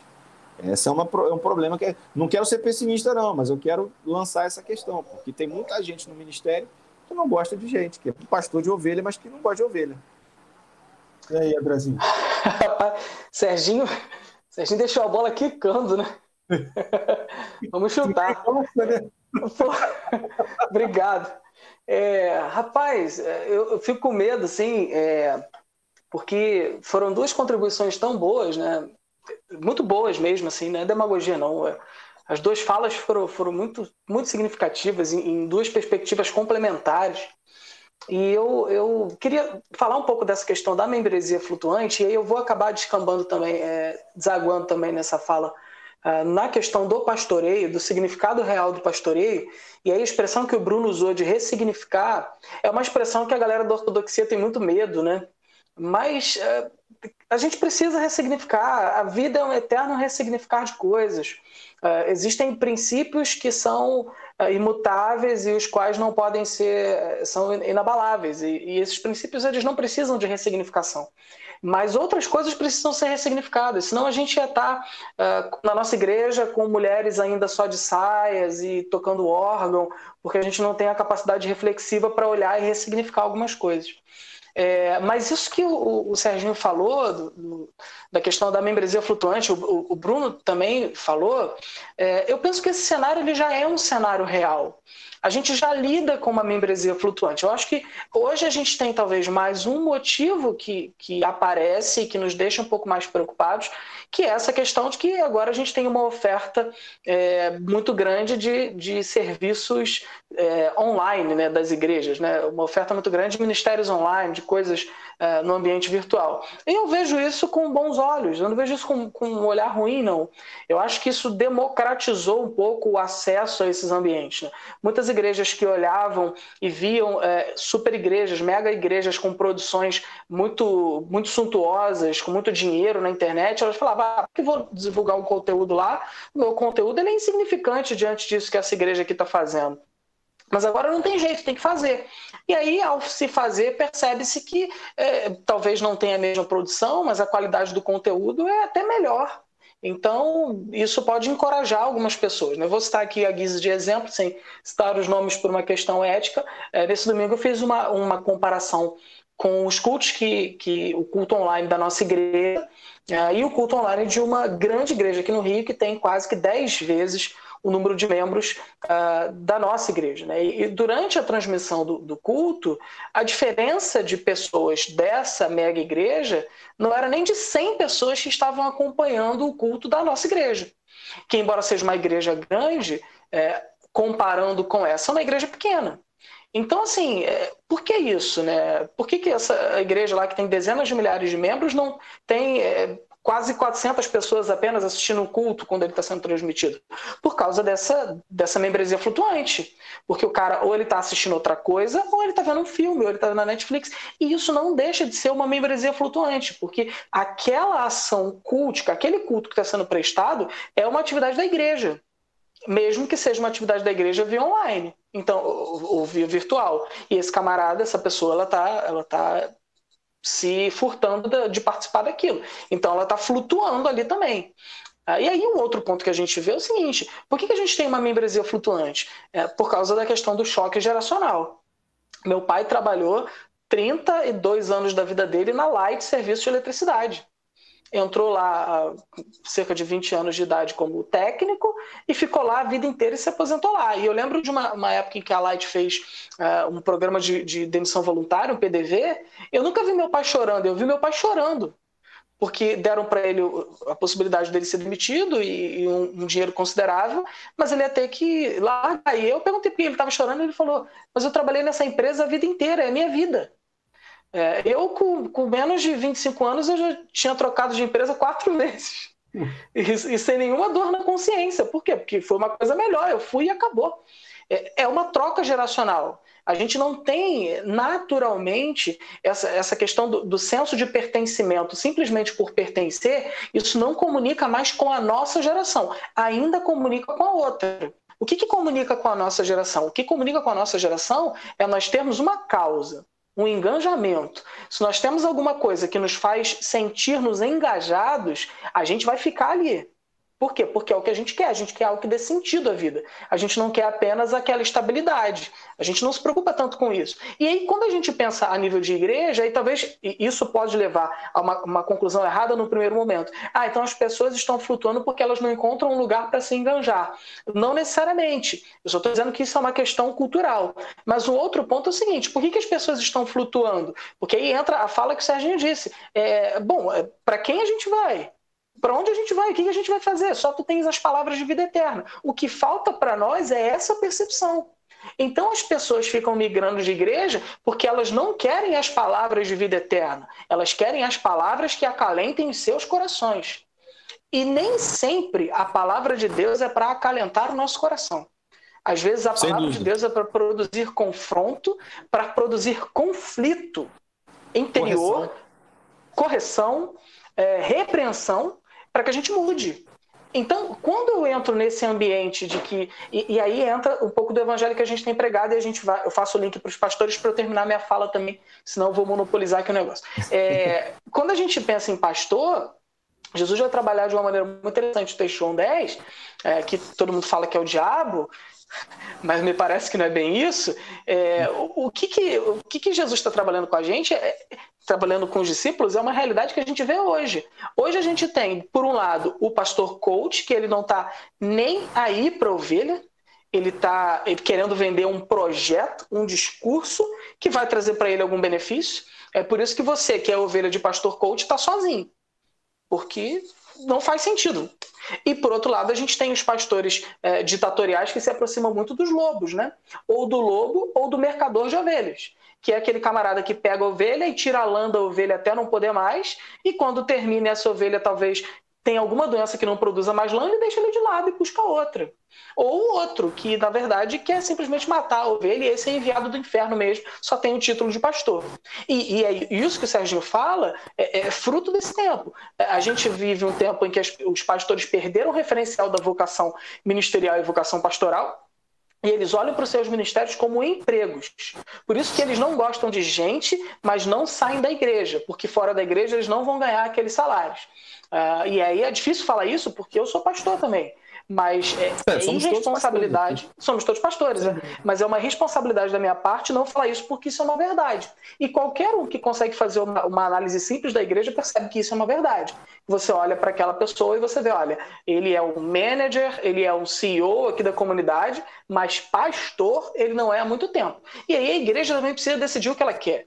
Ela quer CEO de comunidade para fazer com que ela cresça e se desenvolva do ponto de vista administrativo, ou ela quer um pastor que vai ajudá-la a seguir o caminho de Jesus? Nós falamos isso aqui na semana passada. Os pastores Sim. são aqueles que levam as ovelhas onde Jesus quer que elas vão e não onde elas querem ir. Então, se for isso que a gente quiser, talvez a gente vai trocar é, muitos pastores das nossas igrejas num período curto, porque tem muita gente que esqueceu que esse é o sentido da vocação ministerial. Pastor Rodrigo, Pastor André, desculpa é, atropelar, voltar aqui a minha a falar, porque é, é, deixar antes, antes de qualquer coisa uma coisa clara, assim, porque é importante frisar que a gente está colocando uma questão que é, infelizmente, como o André falou, muito triste. O Andrezinho tocou num ponto importante. Como pastores, a gente não pode se furtar a dizer essa questão, que, inclusive, ao meu ver, será uma, um dos fatores de ressignificação, ou seja, de realinhamento do Ministério Pastoral. Agora, por outro lado, a irmã Isilda, alô, irmã Isilda, irmão Otávio, um abraço para vocês aí lá em Niterói, saudade de vocês. A Isilda coloca muito bem aqui que está ah, faltando qualidade nos sermões online. Então, naturalmente, também tem essa, essa flutuância entre, entre os cultos, porque falta qualidade. É, é, é muita preocupação com live e pouca preocupação com conteúdos. Ah, a Clara também coloca aqui, tem a ver com o que a gente está falando, Pastor Rodrigo, eu já te devolvo a palavra, que o discipulado reduz a membresia flutuante. Não só a membresia flutuante, como também, ao meu ver, reduz essa, essa capacidade. Porque, assim, igrejas maiores, é, sei lá, 500, 600 membros, daí para cima já é muito difícil. O pastor presidente, por mais que ele queira e ele se desdobre, é impossível que ele consiga dar conta de toda a membresia. Então ele precisa, como eu disse, uma liderança que seja é, fechada com ele, que seja uma liderança alinhada com ele, a semelhança de Jetro aconselhando Moisés, para que esse pessoal cuide de pessoas, ele seja esse grupo seja cuidado pelo pastor, o pastor também se sinta cuidado por esse grupo. Isso é uma mudança também de mentalidade, uma ressignificação. Esse grupo passe a multiplicar isso dentro da comunidade, nos seus ministérios, na sua igreja, multiplique isso, e aí você ajuda a minimizar, não acaba com a flutuância e nem acaba com os desgastes, mas você ajuda a minimizar. A, minimizar. Então, é uma questão muito importante. E, volto, insisto e devolvo, fecho aqui agora, que ela falou aqui é muito importante. Qualidade nos sermões. Você pode ter um sermão contemporâneo, um sermão onde você fala é, uma linguagem menos coloquial, menos, menos rebuscada também. Você pode lançar mão de algo muito mais contemporâneo, contanto que tenha Bíblia em primeiro lugar e também conteúdo. É. eu sei que esse assunto já foi. Ó, 30 segundos. É. Mas a gente é, tá, tem algo no meu coração aqui. Quando o André falou, né, essa questão do texto que eu citei, que foi pregado, que eu preguei domingo, e, e um dos pontos que eu coloquei na mensagem foi o que o André falou, porque o tema da mensagem era permanece quem conhece. E uma das coisas que eu quis tratar é: a Bíblia não é um livro para ficar confortando o seu coração. Também pode ser, mas a Bíblia muito mais nos confronta do que conforta, porque é lá que revela as nossas mazelas. E, e olha que interessante, eu vou juntar agora com o que o Sérgio falou. Enquanto eu estava ali orando e tudo mais para preparar a mensagem, uh, uma das coisas que estava forte no meu coração é: não vou usar o púlpito domingo para ficar só alisando o coração por causa de pandemia porque tem gente usando da pandemia para aprontar e tudo mais. Essa é a primeira coisa e vai nessa questão. E a outra, é, baseado na, também na, na, fala do André, Bauman estava certíssimo sobre essa geração líquida, cara. A gente não tem mais raiz com nada. E olha que interessante, eu vou usar um exemplo de algo que geralmente a gente gosta, futebol. Eu tenho 34 anos, mas eu sou do tempo em que o ídolo do meu time, que é o Corinthians, era o Marcelinho Carioca. E o ídolo do Palmeiras, que é uma porcaria de um time, era o Marcos. E o líder do São Paulo, que era o Rogério Ceni, que é outra porcaria, é, cara, os caras eram, eram super. Olha que interessante essa, essa ligação. Eles eram extremamente requisitados para mudar de time com valores gigantescos. Eles não largavam pelo amor a camisa. Não saíram. Olha onde a gente está. Então, na igreja não é diferente, cara. Na igreja, é, hoje a gente tem que orar para que, se a pessoa saia, pelo menos vá para um lugar que pregue. O grande problema são as opções. E aí, a fala do André, que é a parte que eu. Eu acho que a fala do André agora com a da, da irmã aí que o Sérgio comentou, é isso. Quando o púlpito é forte e o discipulado acontece, meu irmão, do teu lado pode abrir o que for, com quem for. É isso aí. Quem tá ali fecha contigo. É Pô, cara, isso aconteceu, a gente falou na outra vez, 30 segundos também, Rodrigo. Só ah, na outra live a gente comentou aqui. Não, rapidinho, rapidinho. Não, porque lembra, lembra que eu falei isso, que aconteceu comigo isso lá em Niterói, que chegou uma igreja de grife lá em Niterói e tal, e o pessoal, pastor, pastor, e o pessoal chegou aí dessa igreja. Irmãos, calma, calma, eu, eu, eu sei qual é o pasto que eu, como pastor de juventude, ofereço para vocês e sei qual é o pasto que a igreja oferece. Então, aí, quando você tem é, certeza da, da vou usar uma expressão aqui, um neologismo, da verdejância do seu pasto, não tem problema nenhum. Isso aí. Graças a Deus. Grande Flávio, cara. Flávio, Flavinho aí, saudade também, pô, tava, chegou aí. Muito tempo que eu também não, não tinha contato com ele. Bom tá, saber quem está acompanhando a gente aí. Eu acho, dentro de tudo que isso foi, foi falado aí, né, eu achei interessante a Clara, né, tem contribuído aí bastante aí na, nos comentários, no chat, e, e dentro do que ela falou aqui, que é algo que me chamou a atenção, que ela diz que o discipulado reduz a membresia flutuante, isso é, é a mais pura realidade, porque discipulado produz seguidores, né? E não espectadores. E eu acho que talvez o, o maior problema é que a gente tem gerado aí um público de espectadores ao invés de públicos é, é, de, público, de um público de seguidores, né, de pessoas que estão dispostas a seguir a Cristo, né, e não simplesmente serem espectadores, porque espectador, o que tiver mais interessante, ele muda de canal, né, então ele é só um espectador, o que tiver passando, se a programação for melhor, ele vai para a programação que está mais atraente. Outro ponto também que o Andrezinho colocou, o pastor André colocou aí, é, e o, o, o, Brunão pontuou também a questão da, da, da é, dessa geração líquida, né? É interessante você pensar nesse, nessa nova geração que realmente uh, você vê que o que, que tem mais popularizado aí hoje em dia uh, no meio dessa galera aí que está vindo agora, essa geração, essa nova geração. Uh, é, a, é o tal do, do, do, do renta, né? Renta, renta carro, renta casa, renta patinete, porque é uma geração que não quer ter ou estar preso a nenhum tipo de posse, ao contrário da geração do pai do, do André, né? Que, é, como ele mesmo disse, né?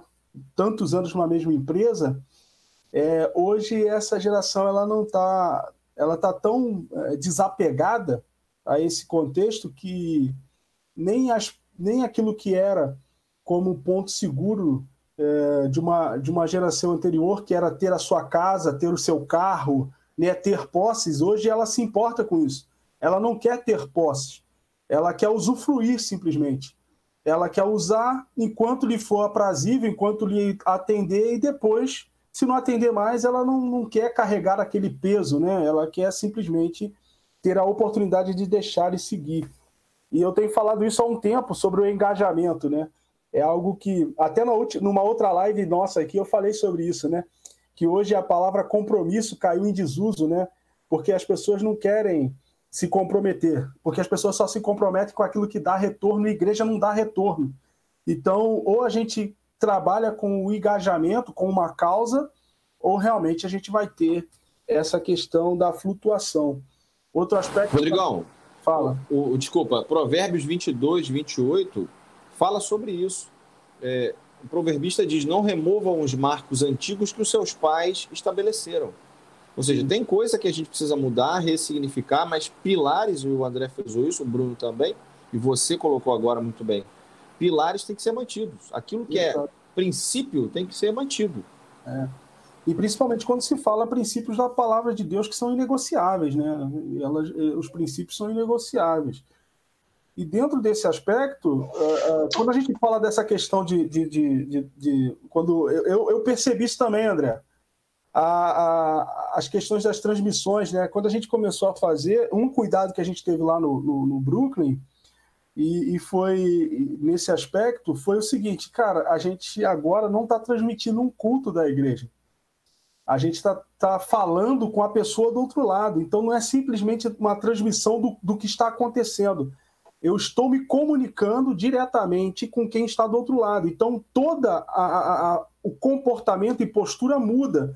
Não é você estar tá ali registrando o que está acontecendo. Eu estou falando para as pessoas que estão ali no, no, no templo e alguém está registrando aquilo com uma câmera e essa câmera está repassando para quem eventualmente queira assistir. Não, agora eu estou falando diretamente com quem está lá do outro lado. Então, tudo isso muda, a postura, a, a, a como eu passo essa mensagem, né, como é, é eu imagino que essa mensagem vai chegar a, até as pessoas que estão do outro lado. E eu acho que isso tem sido um problema ou a dificuldade das, das megas igrejas. Por quê? porque eles tinham toda uma estrutura montada para retransmitir o culto local. E aí você pensa o seguinte, cara, eu já tenho essa estrutura. Eu, a gente lá no Brooklyn não tinha. Então a gente teve que montar uma estrutura para uma realidade. E o que, que aconteceu? A gente montou uma estrutura para uma, uma realidade em que a gente teve que se adequar, que a gente não, não, não acontecia antes. Essas pessoas, esses, essas igrejas enormes que já tinham isso, elas tiveram muito mais dificuldade de se, de se adequar, porque elas já tinham toda uma estrutura pronta. Como é que você muda toda uma estrutura para um contexto mais minimalista, para um contexto mais simples, né, de, simplificado? Cara, é difícil para caramba. Então, essa, é, é, meio que essa galera ficou meio que vendida. E, e aí passa essa sensação mesmo. Ah, é, é, é de, de, de, de é, transmissões que se tornaram melhores uh, é, por porquê? Trabalham com uma simplicidade maior e é o que o pessoal está esperando porque está comunicando diretamente com quem está vendo do que aquele que estava se comunicando com as pessoas no local e não tem mais as pessoas no local para se comunicar. Então isso realmente acaba afetando todo uma, um, um contexto onde se onde se tem que se ressignificar, readaptar e, e, e reaprender né, uh, uma nova forma de, de se trabalhar a partir desse, dessa situação. Mas isso aí... Passou um cara de moto voado aí, parecia é, um grande cara, prêmio de Fala para ele, Brunão. Isso aqui é São Paulo, né, meu irmão? Sempre é que eu não, eu não sei se vocês, Paulo, vocês do Rio sabem, mas o Rodrigo mora num dos bairros mais nobres da cidade. Essas oh, motos são, são, comuns passar por lá, grandes ah, motos. motos super poderosas. Né? É, porque ele foi chamado para ser cabeça e não cauda, né? Então... boa, boa. É, uma das, músicas, uma das músicas que ele canta quase todo domingo é Sabor de Mel, por causa do que aconteceu sobre a vida dele. Quem me viu passar na prova e não me ajudou, meu irmão? Ô, Diego Torres, acontece toda semana, toda terça-feira, cara. É só você acompanhar a gente aí, se é isso aí. no canal. Toda terça-feira a gente está aqui com um tema diferente e trabalhando aqui. Gente, a gente está aí caminhando para o final. Ficaram algumas perguntas aqui. Eu vou passar uma para cada um aí para responder pontualmente. Maravilha. E vamos lá. Cara, Como pastor... decano, eu, eu, declino de ser o primeiro, posso ser o último. Pastor, então vai, o, é, o Brunão vai responder mais difícil. Pastor é, é, é, Cristiano Portugal fez uma pergunta aqui, lá no início. Ele diz o seguinte: Eu tenho falado que não apenas os membros terão um novo prisma de comunhão, mas alguns, muitos líderes de ministérios, líderes, reavaliarão uh, a forma de seu pastoreio ele pergunta o que os colegas acham disso. A gente meio que respondeu, mas, Brunão. Não, perfeito. Eu acho que isso vai cair na, em diversas respostas que nós demos, dentre elas até a que o Sérgio comentou de, da possibilidade de um pastor que não gosta de gente. É, nós temos que estar prontos, é, é, pelo menos é o que eu acho, para nos reinventar todos os dias. É aquilo que a gente já falou várias vezes aqui essa noite não mexendo com o que é basilar, não mexendo com a palavra de Deus, o restante você tem que estar pronto. Então, eu vou dizer uma mania que aqui em São Paulo, por exemplo, e que o meu pastoral pegou, que é muito comum, eu não sei no Rio. Mas, por exemplo, até a expressão agora é assim: vamos tomar um café. Então, por exemplo, nem sempre mais as coisas são no gabinete é, a cidade é tomada por excelentes cafeterias, ambientes super é, é, é aconchegantes, bons, com os bons cafés, padarias, e, e isso, é, é querendo ou não... lá na Casa Blanca, hein? Ah, mas ali é padaria de boy, eu não vou mais, agora eu sou pobre. É, isso é se reinventar. Então eu acho que assim, sim, nós temos que começar. Não, mas eu, eu vou reforçar de novo. Não por causa da pandemia. Nós temos que estar preparados. Por exemplo, quer ver uma forma de, de reinvenção? Se não me engano, quem falou isso foi o Karl Barth, foi o Bart. Que ele falava assim: todo bom pastor tem que ter a Bíblia numa mão, o jornal na outra. Reinventar é saber que nós estamos aqui para falar de Jesus, do Evangelho, mas a gente pode falar de economia, a gente pode falar de política, a gente pode falar de futebol, de diversos assuntos que não nos minimizam, mas também não nos maximizam. Então, eu acho que essa crise vai nos ajudar a, a, nos reinventar baseado nas faltas que a gente vai ter, as necessidades. Então, o cara que não valorizava um olho no olho, que gostava muito de mensagem, deve estar meio que de saco cheio. Agora ele quer voltar para o gabinete, para os cafés da vida. Então, acho que isso precisa acontecer, está acontecendo e vai acontecer ainda mais. Porém, que isso não dependa de crise, de pandemia e de vírus, que nós estejamos prontos. Eu gosto de pensar que o bom pastor é aquele cara que acompanha a realidade de mundo respeitando a Bíblia. E isso vai também cair na parte do que o Sérgio falou agora há pouco. Eu vou tentar ficar juntando as respostas aqui. Mas, por exemplo, hoje dá para você ter uma linguagem extremamente diferente, que é uma das coisas que eu e o Rodrigo a gente se identifica muito, os outros os meninos aqui eu não conheço, mas o estilo de pregação aqui em São Paulo fala muito para jovem, por quê? Porque meu, a minha fala é uma fala que o jovem entende fácil. Mas não é que eu me reinventei simplesmente. Eu apenas sou assim e eu vou me atualizando, me reinventando de acordo com o público. Eu não prego no aniversário de uma igreja igual eu prego num culto de jovens. Não que eu mude, por exemplo, a eloquência, eu comece a falar um evangeliquez. Não. Mas eu não vou usar termos que eu uso num culto de jovens. Então, essa reinvenção, pastor, é, e o pastor aí que perguntou, ela só ser necessária para a gente sempre. Nunca perca o que está acontecendo no mundo. Nunca perca a chance de, por exemplo, ser amigo das suas ovelhas.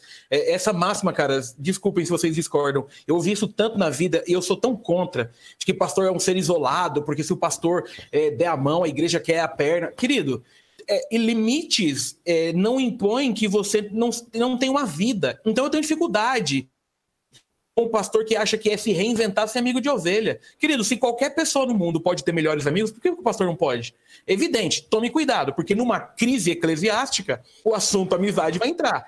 Mas eu acho que essa reinvenção depois da crise vai ser necessária, mas em especial para que a gente utilize esse tempo de quarentena para refletir, inclusive, se o ministério pastoral é o lugar que a gente deve estar. Quem sabe até na volta, muitos não digam, ó, pensei bem, não tem nada a ver comigo essa parada, meu negócio é ficar isolado mesmo, eu não gosto de gente, tô vazando. Ótimo.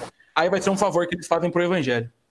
Não, e um adendo só que o Bruno falou, Rodrigo, antes de ir para a próxima pergunta, que a questão é, é essa, o amigo, é, é, secularmente falando, esse termo que a gente cunhou, o amigo, ele é aquele que fala, bota o dedo na ferida quando é preciso. Né? Por que, que o pastor não pode ter um amigo e ele também não pode ser amigo de alguém e falar essas verdades, já que a Bíblia orienta a fazer isso? Jesus seguido por multidão e tinha 12, né? É Exatamente. Ô, Serginho, já que você começou a falar, o tá Silvio Júnior fez uma pergunta aqui também relacionada à comunhão no início. Ele diz assim: eu achei muito interessante essa pergunta. E no final do culto, quando o irmãozinho tiver aos prantos, na hora do apelo, ele fala isso em relação ao contato. Como é que fica isso aí, né? Como é que vai ser essa, essa né? A gente vai abrir mão disso ou vai de alguma forma e ele também fez uma outra pergunta aqui mais complicada, mas acho que essa vai ser mais difícil de, de, de responder, então vamos ficar com essa daí. Só vou ajudar tá. o Serginho, é só não fazer mais apelo. É. oh. Bom, deixa pra lá, deixa pra lá, deixa pra lá. Não, não. É, olha só, isso é, de novo, é, como eu disse lá no iníciozinho da nossa live, uma hora e pouco atrás.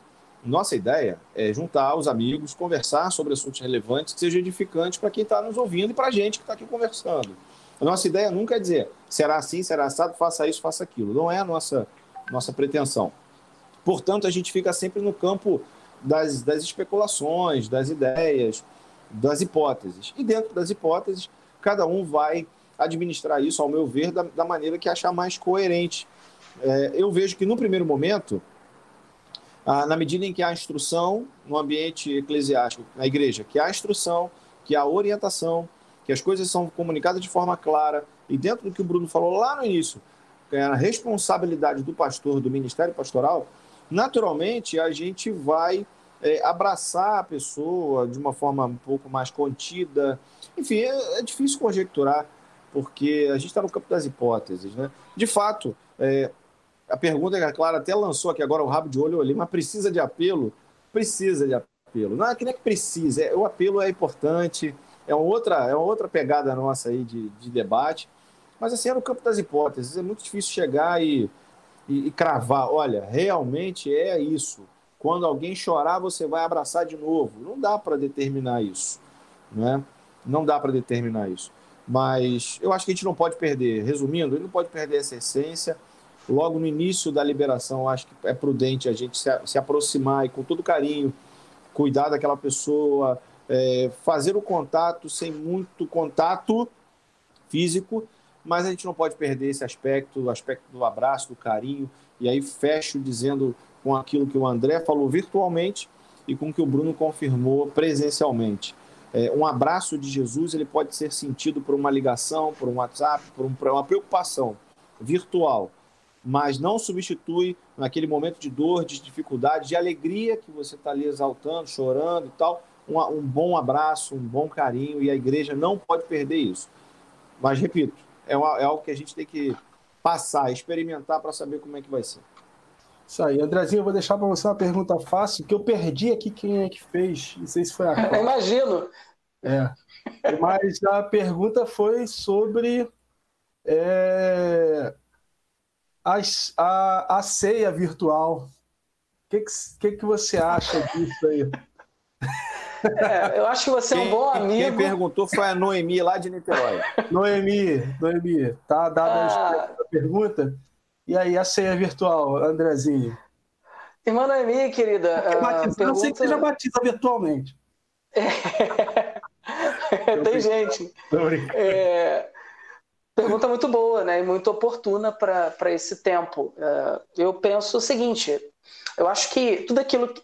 É, na verdade, a gente precisa fazer antes uma, uma pequena análise do que, que a ceia representa para a gente, né? Eu acho que a gente já falou de uma maneira superficial aqui um outro dia, Sim. porque, assim, para alguns, a, ceia. Nós aqui somos batistas, então, via de regra, a, a ceia para nós é um memorial.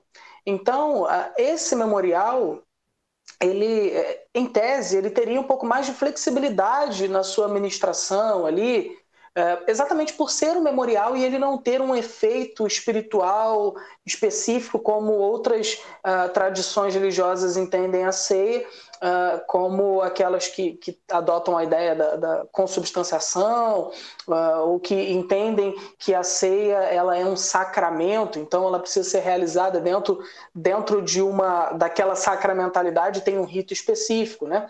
ou com consubstanciação ou com transubstanciação. Então, assim, o primeiro ponto, eu penso que é definirmos isso. O que é a ceia para a gente? O que é a ceia para essa comunidade de fé?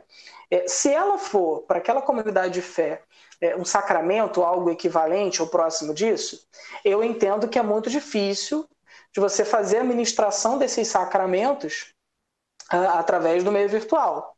Mas é claro que esse meu entendimento também ele é de, de alguma maneira ele é, ele é passível de mudança, né? Porque se esse, se esse processo pandêmico ele durasse anos e anos, então a gente nunca mais ia ter seis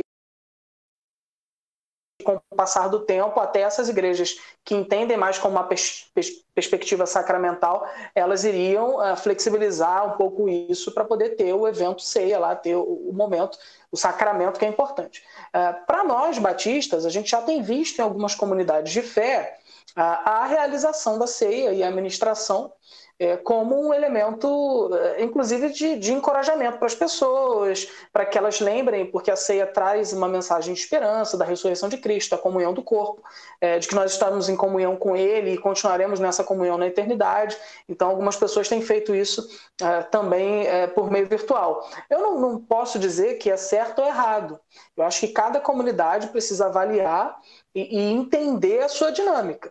Enquanto batista e enquanto alguém que acredita que a ceia é um memorial, eu não vejo nenhum tipo de impedimento do ponto de vista bíblico, uh, do ponto de vista doutrinário, para a realização da ceia de maneira virtual. Mas se isso pode ferir a consciência uh, daquela comunidade de fé, aí eu acho que o pastor tem que ser, ter sensibilidade, e já que de fato é o memorial, a gente pode, é, ocasionalmente, excepcionalmente, passar um tempo sem realizar o memorial, até que seja possível realizar dentro da, da normalidade na igreja de uma maneira presencial. Então, acho que fica muito a cargo da igreja local, é, e aí é uma opção que a gente faz, que o pastor da comunidade vai fazer junto com a sua comunidade, e fazendo online ou não fazendo online, é, se eu, como eu, você acreditar que essa é o memorial, não vai fazer muita diferença para a gente. Para quem entende como sacramento, eu acho que é um pouco mais complicado. Espero ter podido, de alguma forma, é, elucidar aí a irmã. Amém. Eu vou pegar a pergunta aqui do Diego. Como vocês avaliam a situação financeira atual das igrejas com a queda inevitável da manutenção das suas receitas? E a maneira como os pastores devem abordar e conduzir essa situação junto aos membros? É, a gente tem acompanhado algumas coisas aí, né, a gente tem acompanhado algumas lives aí de outros é, pastores aí renomados e tal. E a gente conversa muito né, entre a gente, né, Serginho e André também, e a gente tem visto algumas, alguns posicionamentos assim é, é, fatalistas e algumas atitudes até radicais, né? E eu penso o seguinte: a igreja ela ela só existe porque o fundamento básico da igreja, o que mantém sustenta a ideia e a, e a igreja é a fé. A fé é o fundamento, Hebreus capítulo 11, ela é o firme, firme fundamento. Uh, se a gente, é, é, como o Brunão falou aqui, né, na, na fala dele em relação, quando a gente pensou, falou da, da, da membresia flutuante, é, é, e ele colocou uma, uma, uma, um, um, aspecto sobre a preocupação futura, né?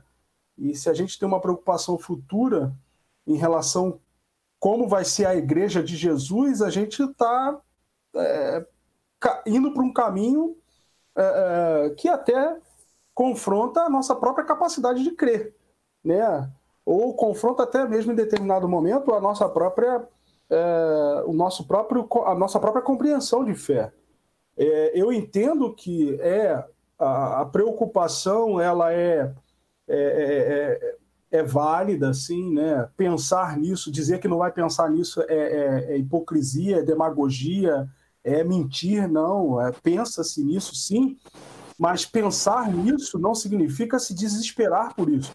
Pensar nisso não significa é, é, que isso venha a ser algum tipo de preocupação constante é, dentro de um, de, um, de um contexto da igreja, do próprio pastor, em relação a, a, ao futuro e, e, a destinação da obra do Senhor. Porque se a obra é do Senhor, o Senhor é responsável diretamente por ela. E eu costumo dizer o seguinte: Deus é o maior interessado é, em que a igreja dê certo. Deus é o maior interessado em que a igreja frutifique. Deus é o maior interessado em que as coisas relacionadas à sua obra funcionem.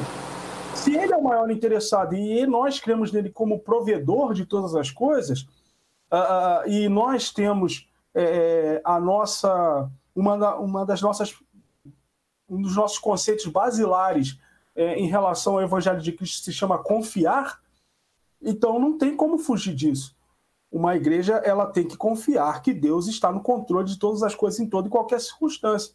Então, como que as igrejas têm que se, é, como que as igrejas lidam com essa situação? Com fé. Como as igrejas lidam com essa situação? Confiando em Deus, como confiar até agora. Entende? Como é, é viveram, e aí, como a gente, o, o, o Serginho bem citou aqui, provérbios, né? Dos marcos antigos, uh, uh, e esses marcos antigos foram que trouxeram a igreja até aqui. Por exemplo, a igreja do Brooklyn esse mês faz 60 anos. Cara, 60 anos é uma história, é uma vida inteira. Não começou, a igreja não começou ontem, a igreja não começou no meio da pandemia, a igreja sobreviveu 60 anos a quantas situações e a igreja está aí firme e forte. Então, isso é mais uma situação é, que vai se vai passar, vai é, é surgir como outras irão surgir, e a igreja que permanece a sua confiança, que mantém a sua confiança em Deus, vai sair vitoriosa de mais uma dessa situação. E Rodrigão, confia no Senhor. Desculpa. Fala. Não, não, não. Eu só para acrescentar que eu fui auxiliar seis anos numa igreja que hoje tem 128 anos. E aí me perguntaram assim, pastor, e que lindo esse movimento evangelístico que a igreja está fazendo. E aí, o que, que o senhor acha? Eu falei, acho que é maravilhoso, mas eu, eu, eu sou só participante, porque esse, esse fruto que hoje é colhido foi semeado lá atrás. Exato. Ele não é, não é meu, eu, eu tenho o privilégio de colhê-lo, mas eu estou semeando alguns hoje que vão ser colhidos amanhã. Você tem que ter essa Exato. percepção e essa humildade de reconhecer isso. Desculpa te interromper. Não, e, exa... não, muito bem colocado. E a gente, a gente vive, como Paulo vai escrever aos Coríntios, o justo vive por fé, cara. A gente não vive por nenhum outro tipo de parâmetro, senão a fé. E a fé, ela trabalha com coisas que são. A, a fé, ela trabalha com circunstâncias é, é, é, contrárias. A fé, ela trabalha com, com circunstâncias desfavoráveis. A fé, ela trabalha com o invisível.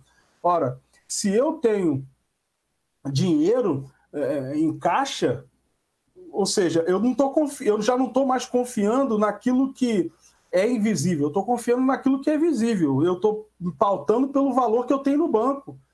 Entende? A fé ela trabalha justamente com o valor que você não tem.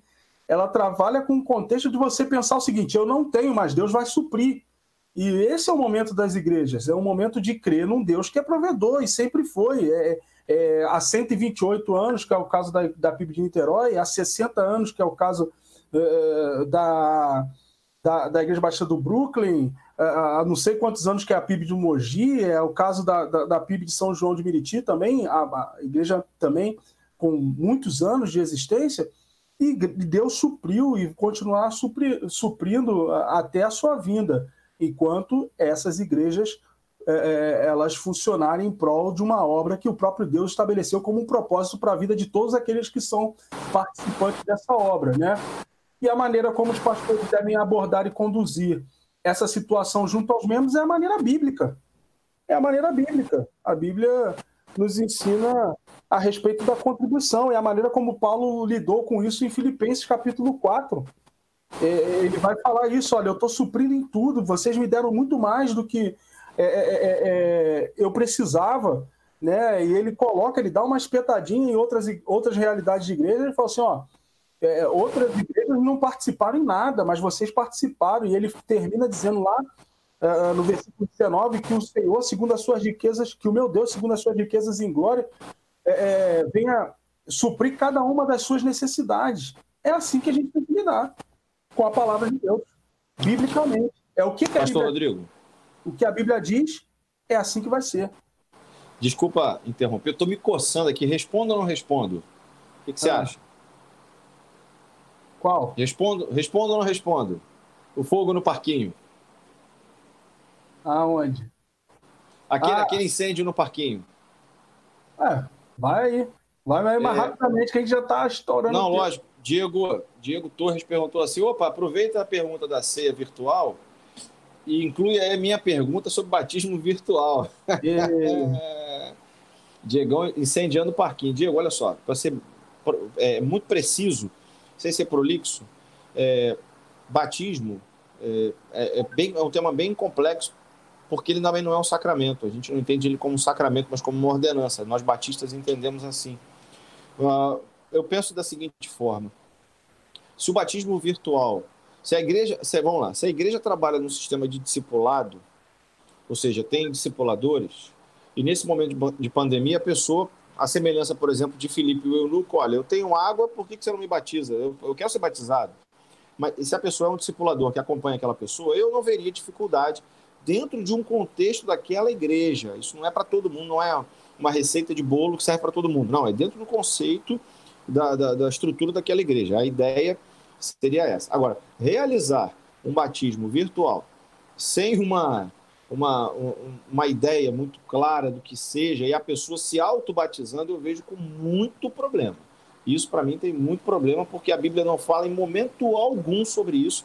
E ainda que a gente utilize é, algumas exceções à regra, que são os missionários no campo, gente que está em países perseguidos, uma série de outras exceções muito pontuais e super restritas às regras, não há apoio, não há é, é, nenhum outro caso bíblico, a Bíblia não dá respaldo a isso, até porque o batismo tem outros simbolismos e como a gente tem pouquíssimo tempo, eu só queria dizer isso, que se, se a igreja tem uma estrutura nesse aspecto, tem pastores auxiliares que possam cumprir isso, e aí dentro também de uma responsabilidade, o pastor tem um teste negativo para a Covid, aquela família também tem. Não há, eu não veria problema de realizar uma imagem, uma filmagem gravada e reproduzir isso num determinado culto. Mas o autobatismo não vejo um respaldo bíblico e acho é, muito errado. Se você for pegar o próprio exemplo de Jesus, Jesus não se autobatizou, né? Ele foi batizado, então só por aí para não é exatamente quem, quem é nessa linha o batismo só o batismo tem uma outra é. uma série então... de outras questões outros pormenores que daria daria para a gente né, mas não é esse o objetivo a ideia era só é, tentar responder muito rapidamente dentro de duas possibilidades da igreja ter pastores auxiliares testando negativo, gravando esses vídeos e também a questão da igreja ter o um modelo discipular e o discipulado até lá batizar. É isso aí, galera. Chegando aí mais um final, a gente estourou o tempo aqui e é, a gente gosta muito de ficar aqui, cara. Foi, tá sendo bênção, tem sido é, é, é, bênção demais essas lives aí.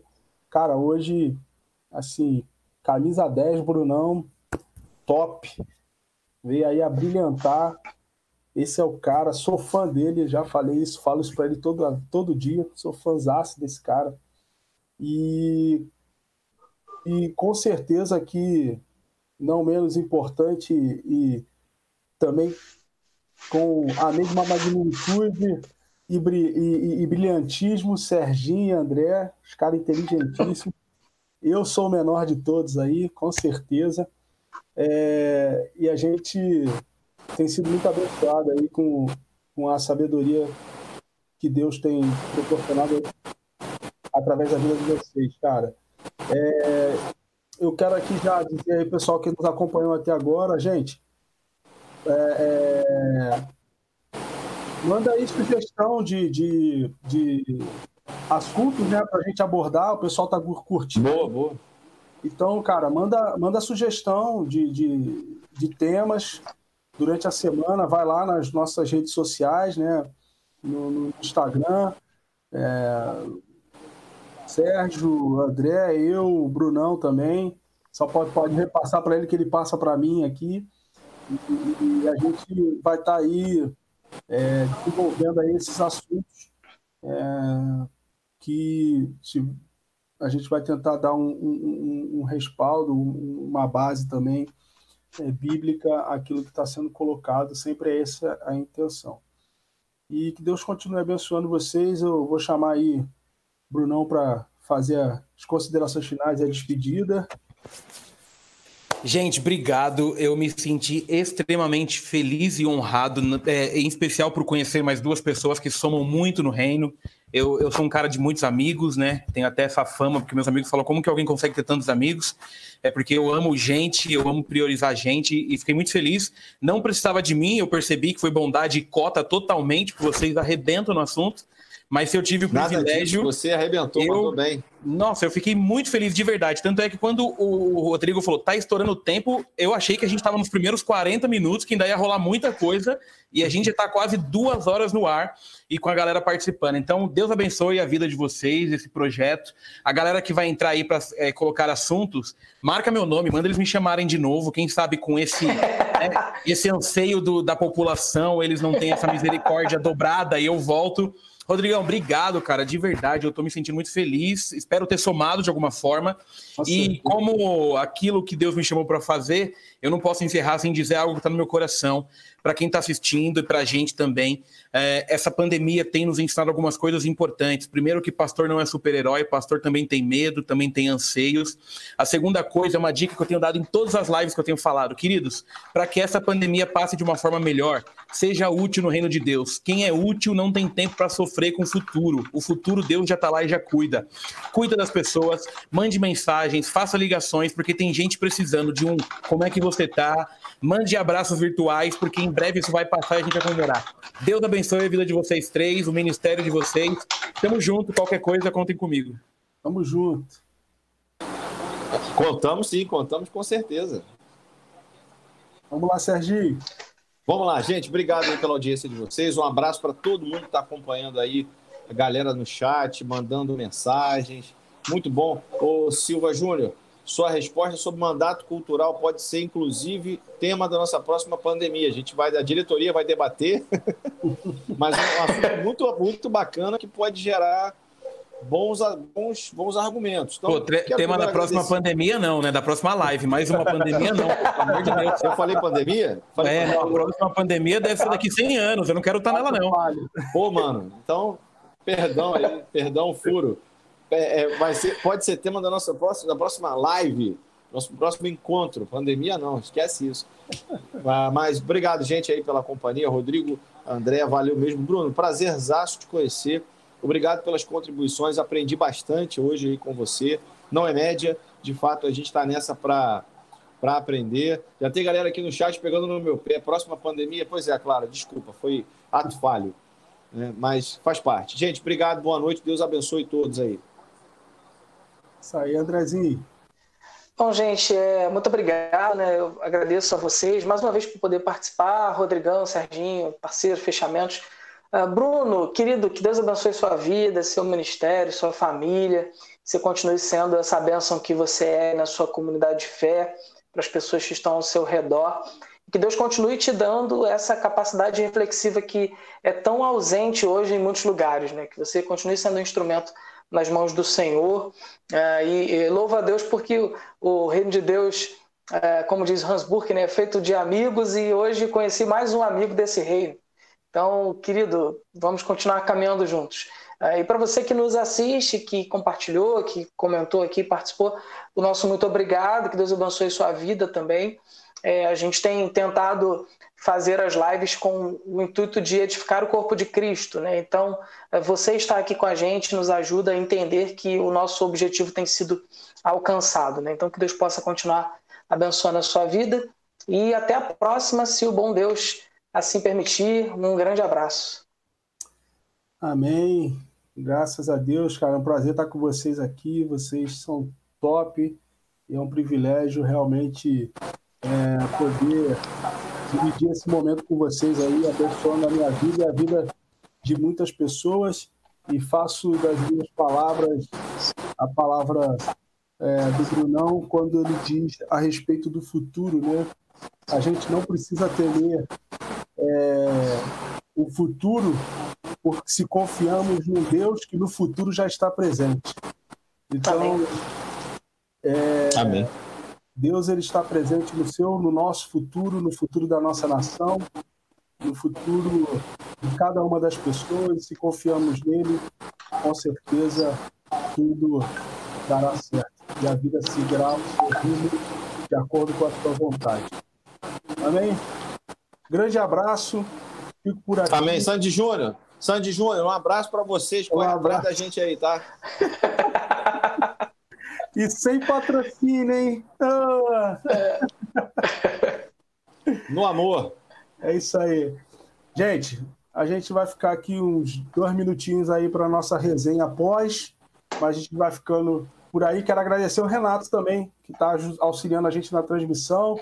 Renato, Bem lembrado, Renatão Vascaíno. Renatão, você é benção, Deus abençoe sua vida e com certeza vai continuar nos abençoando aqui cada vez mais. Falou, um abraço e até a próxima. Até terça-feira que vem, às 9 horas, estamos aqui.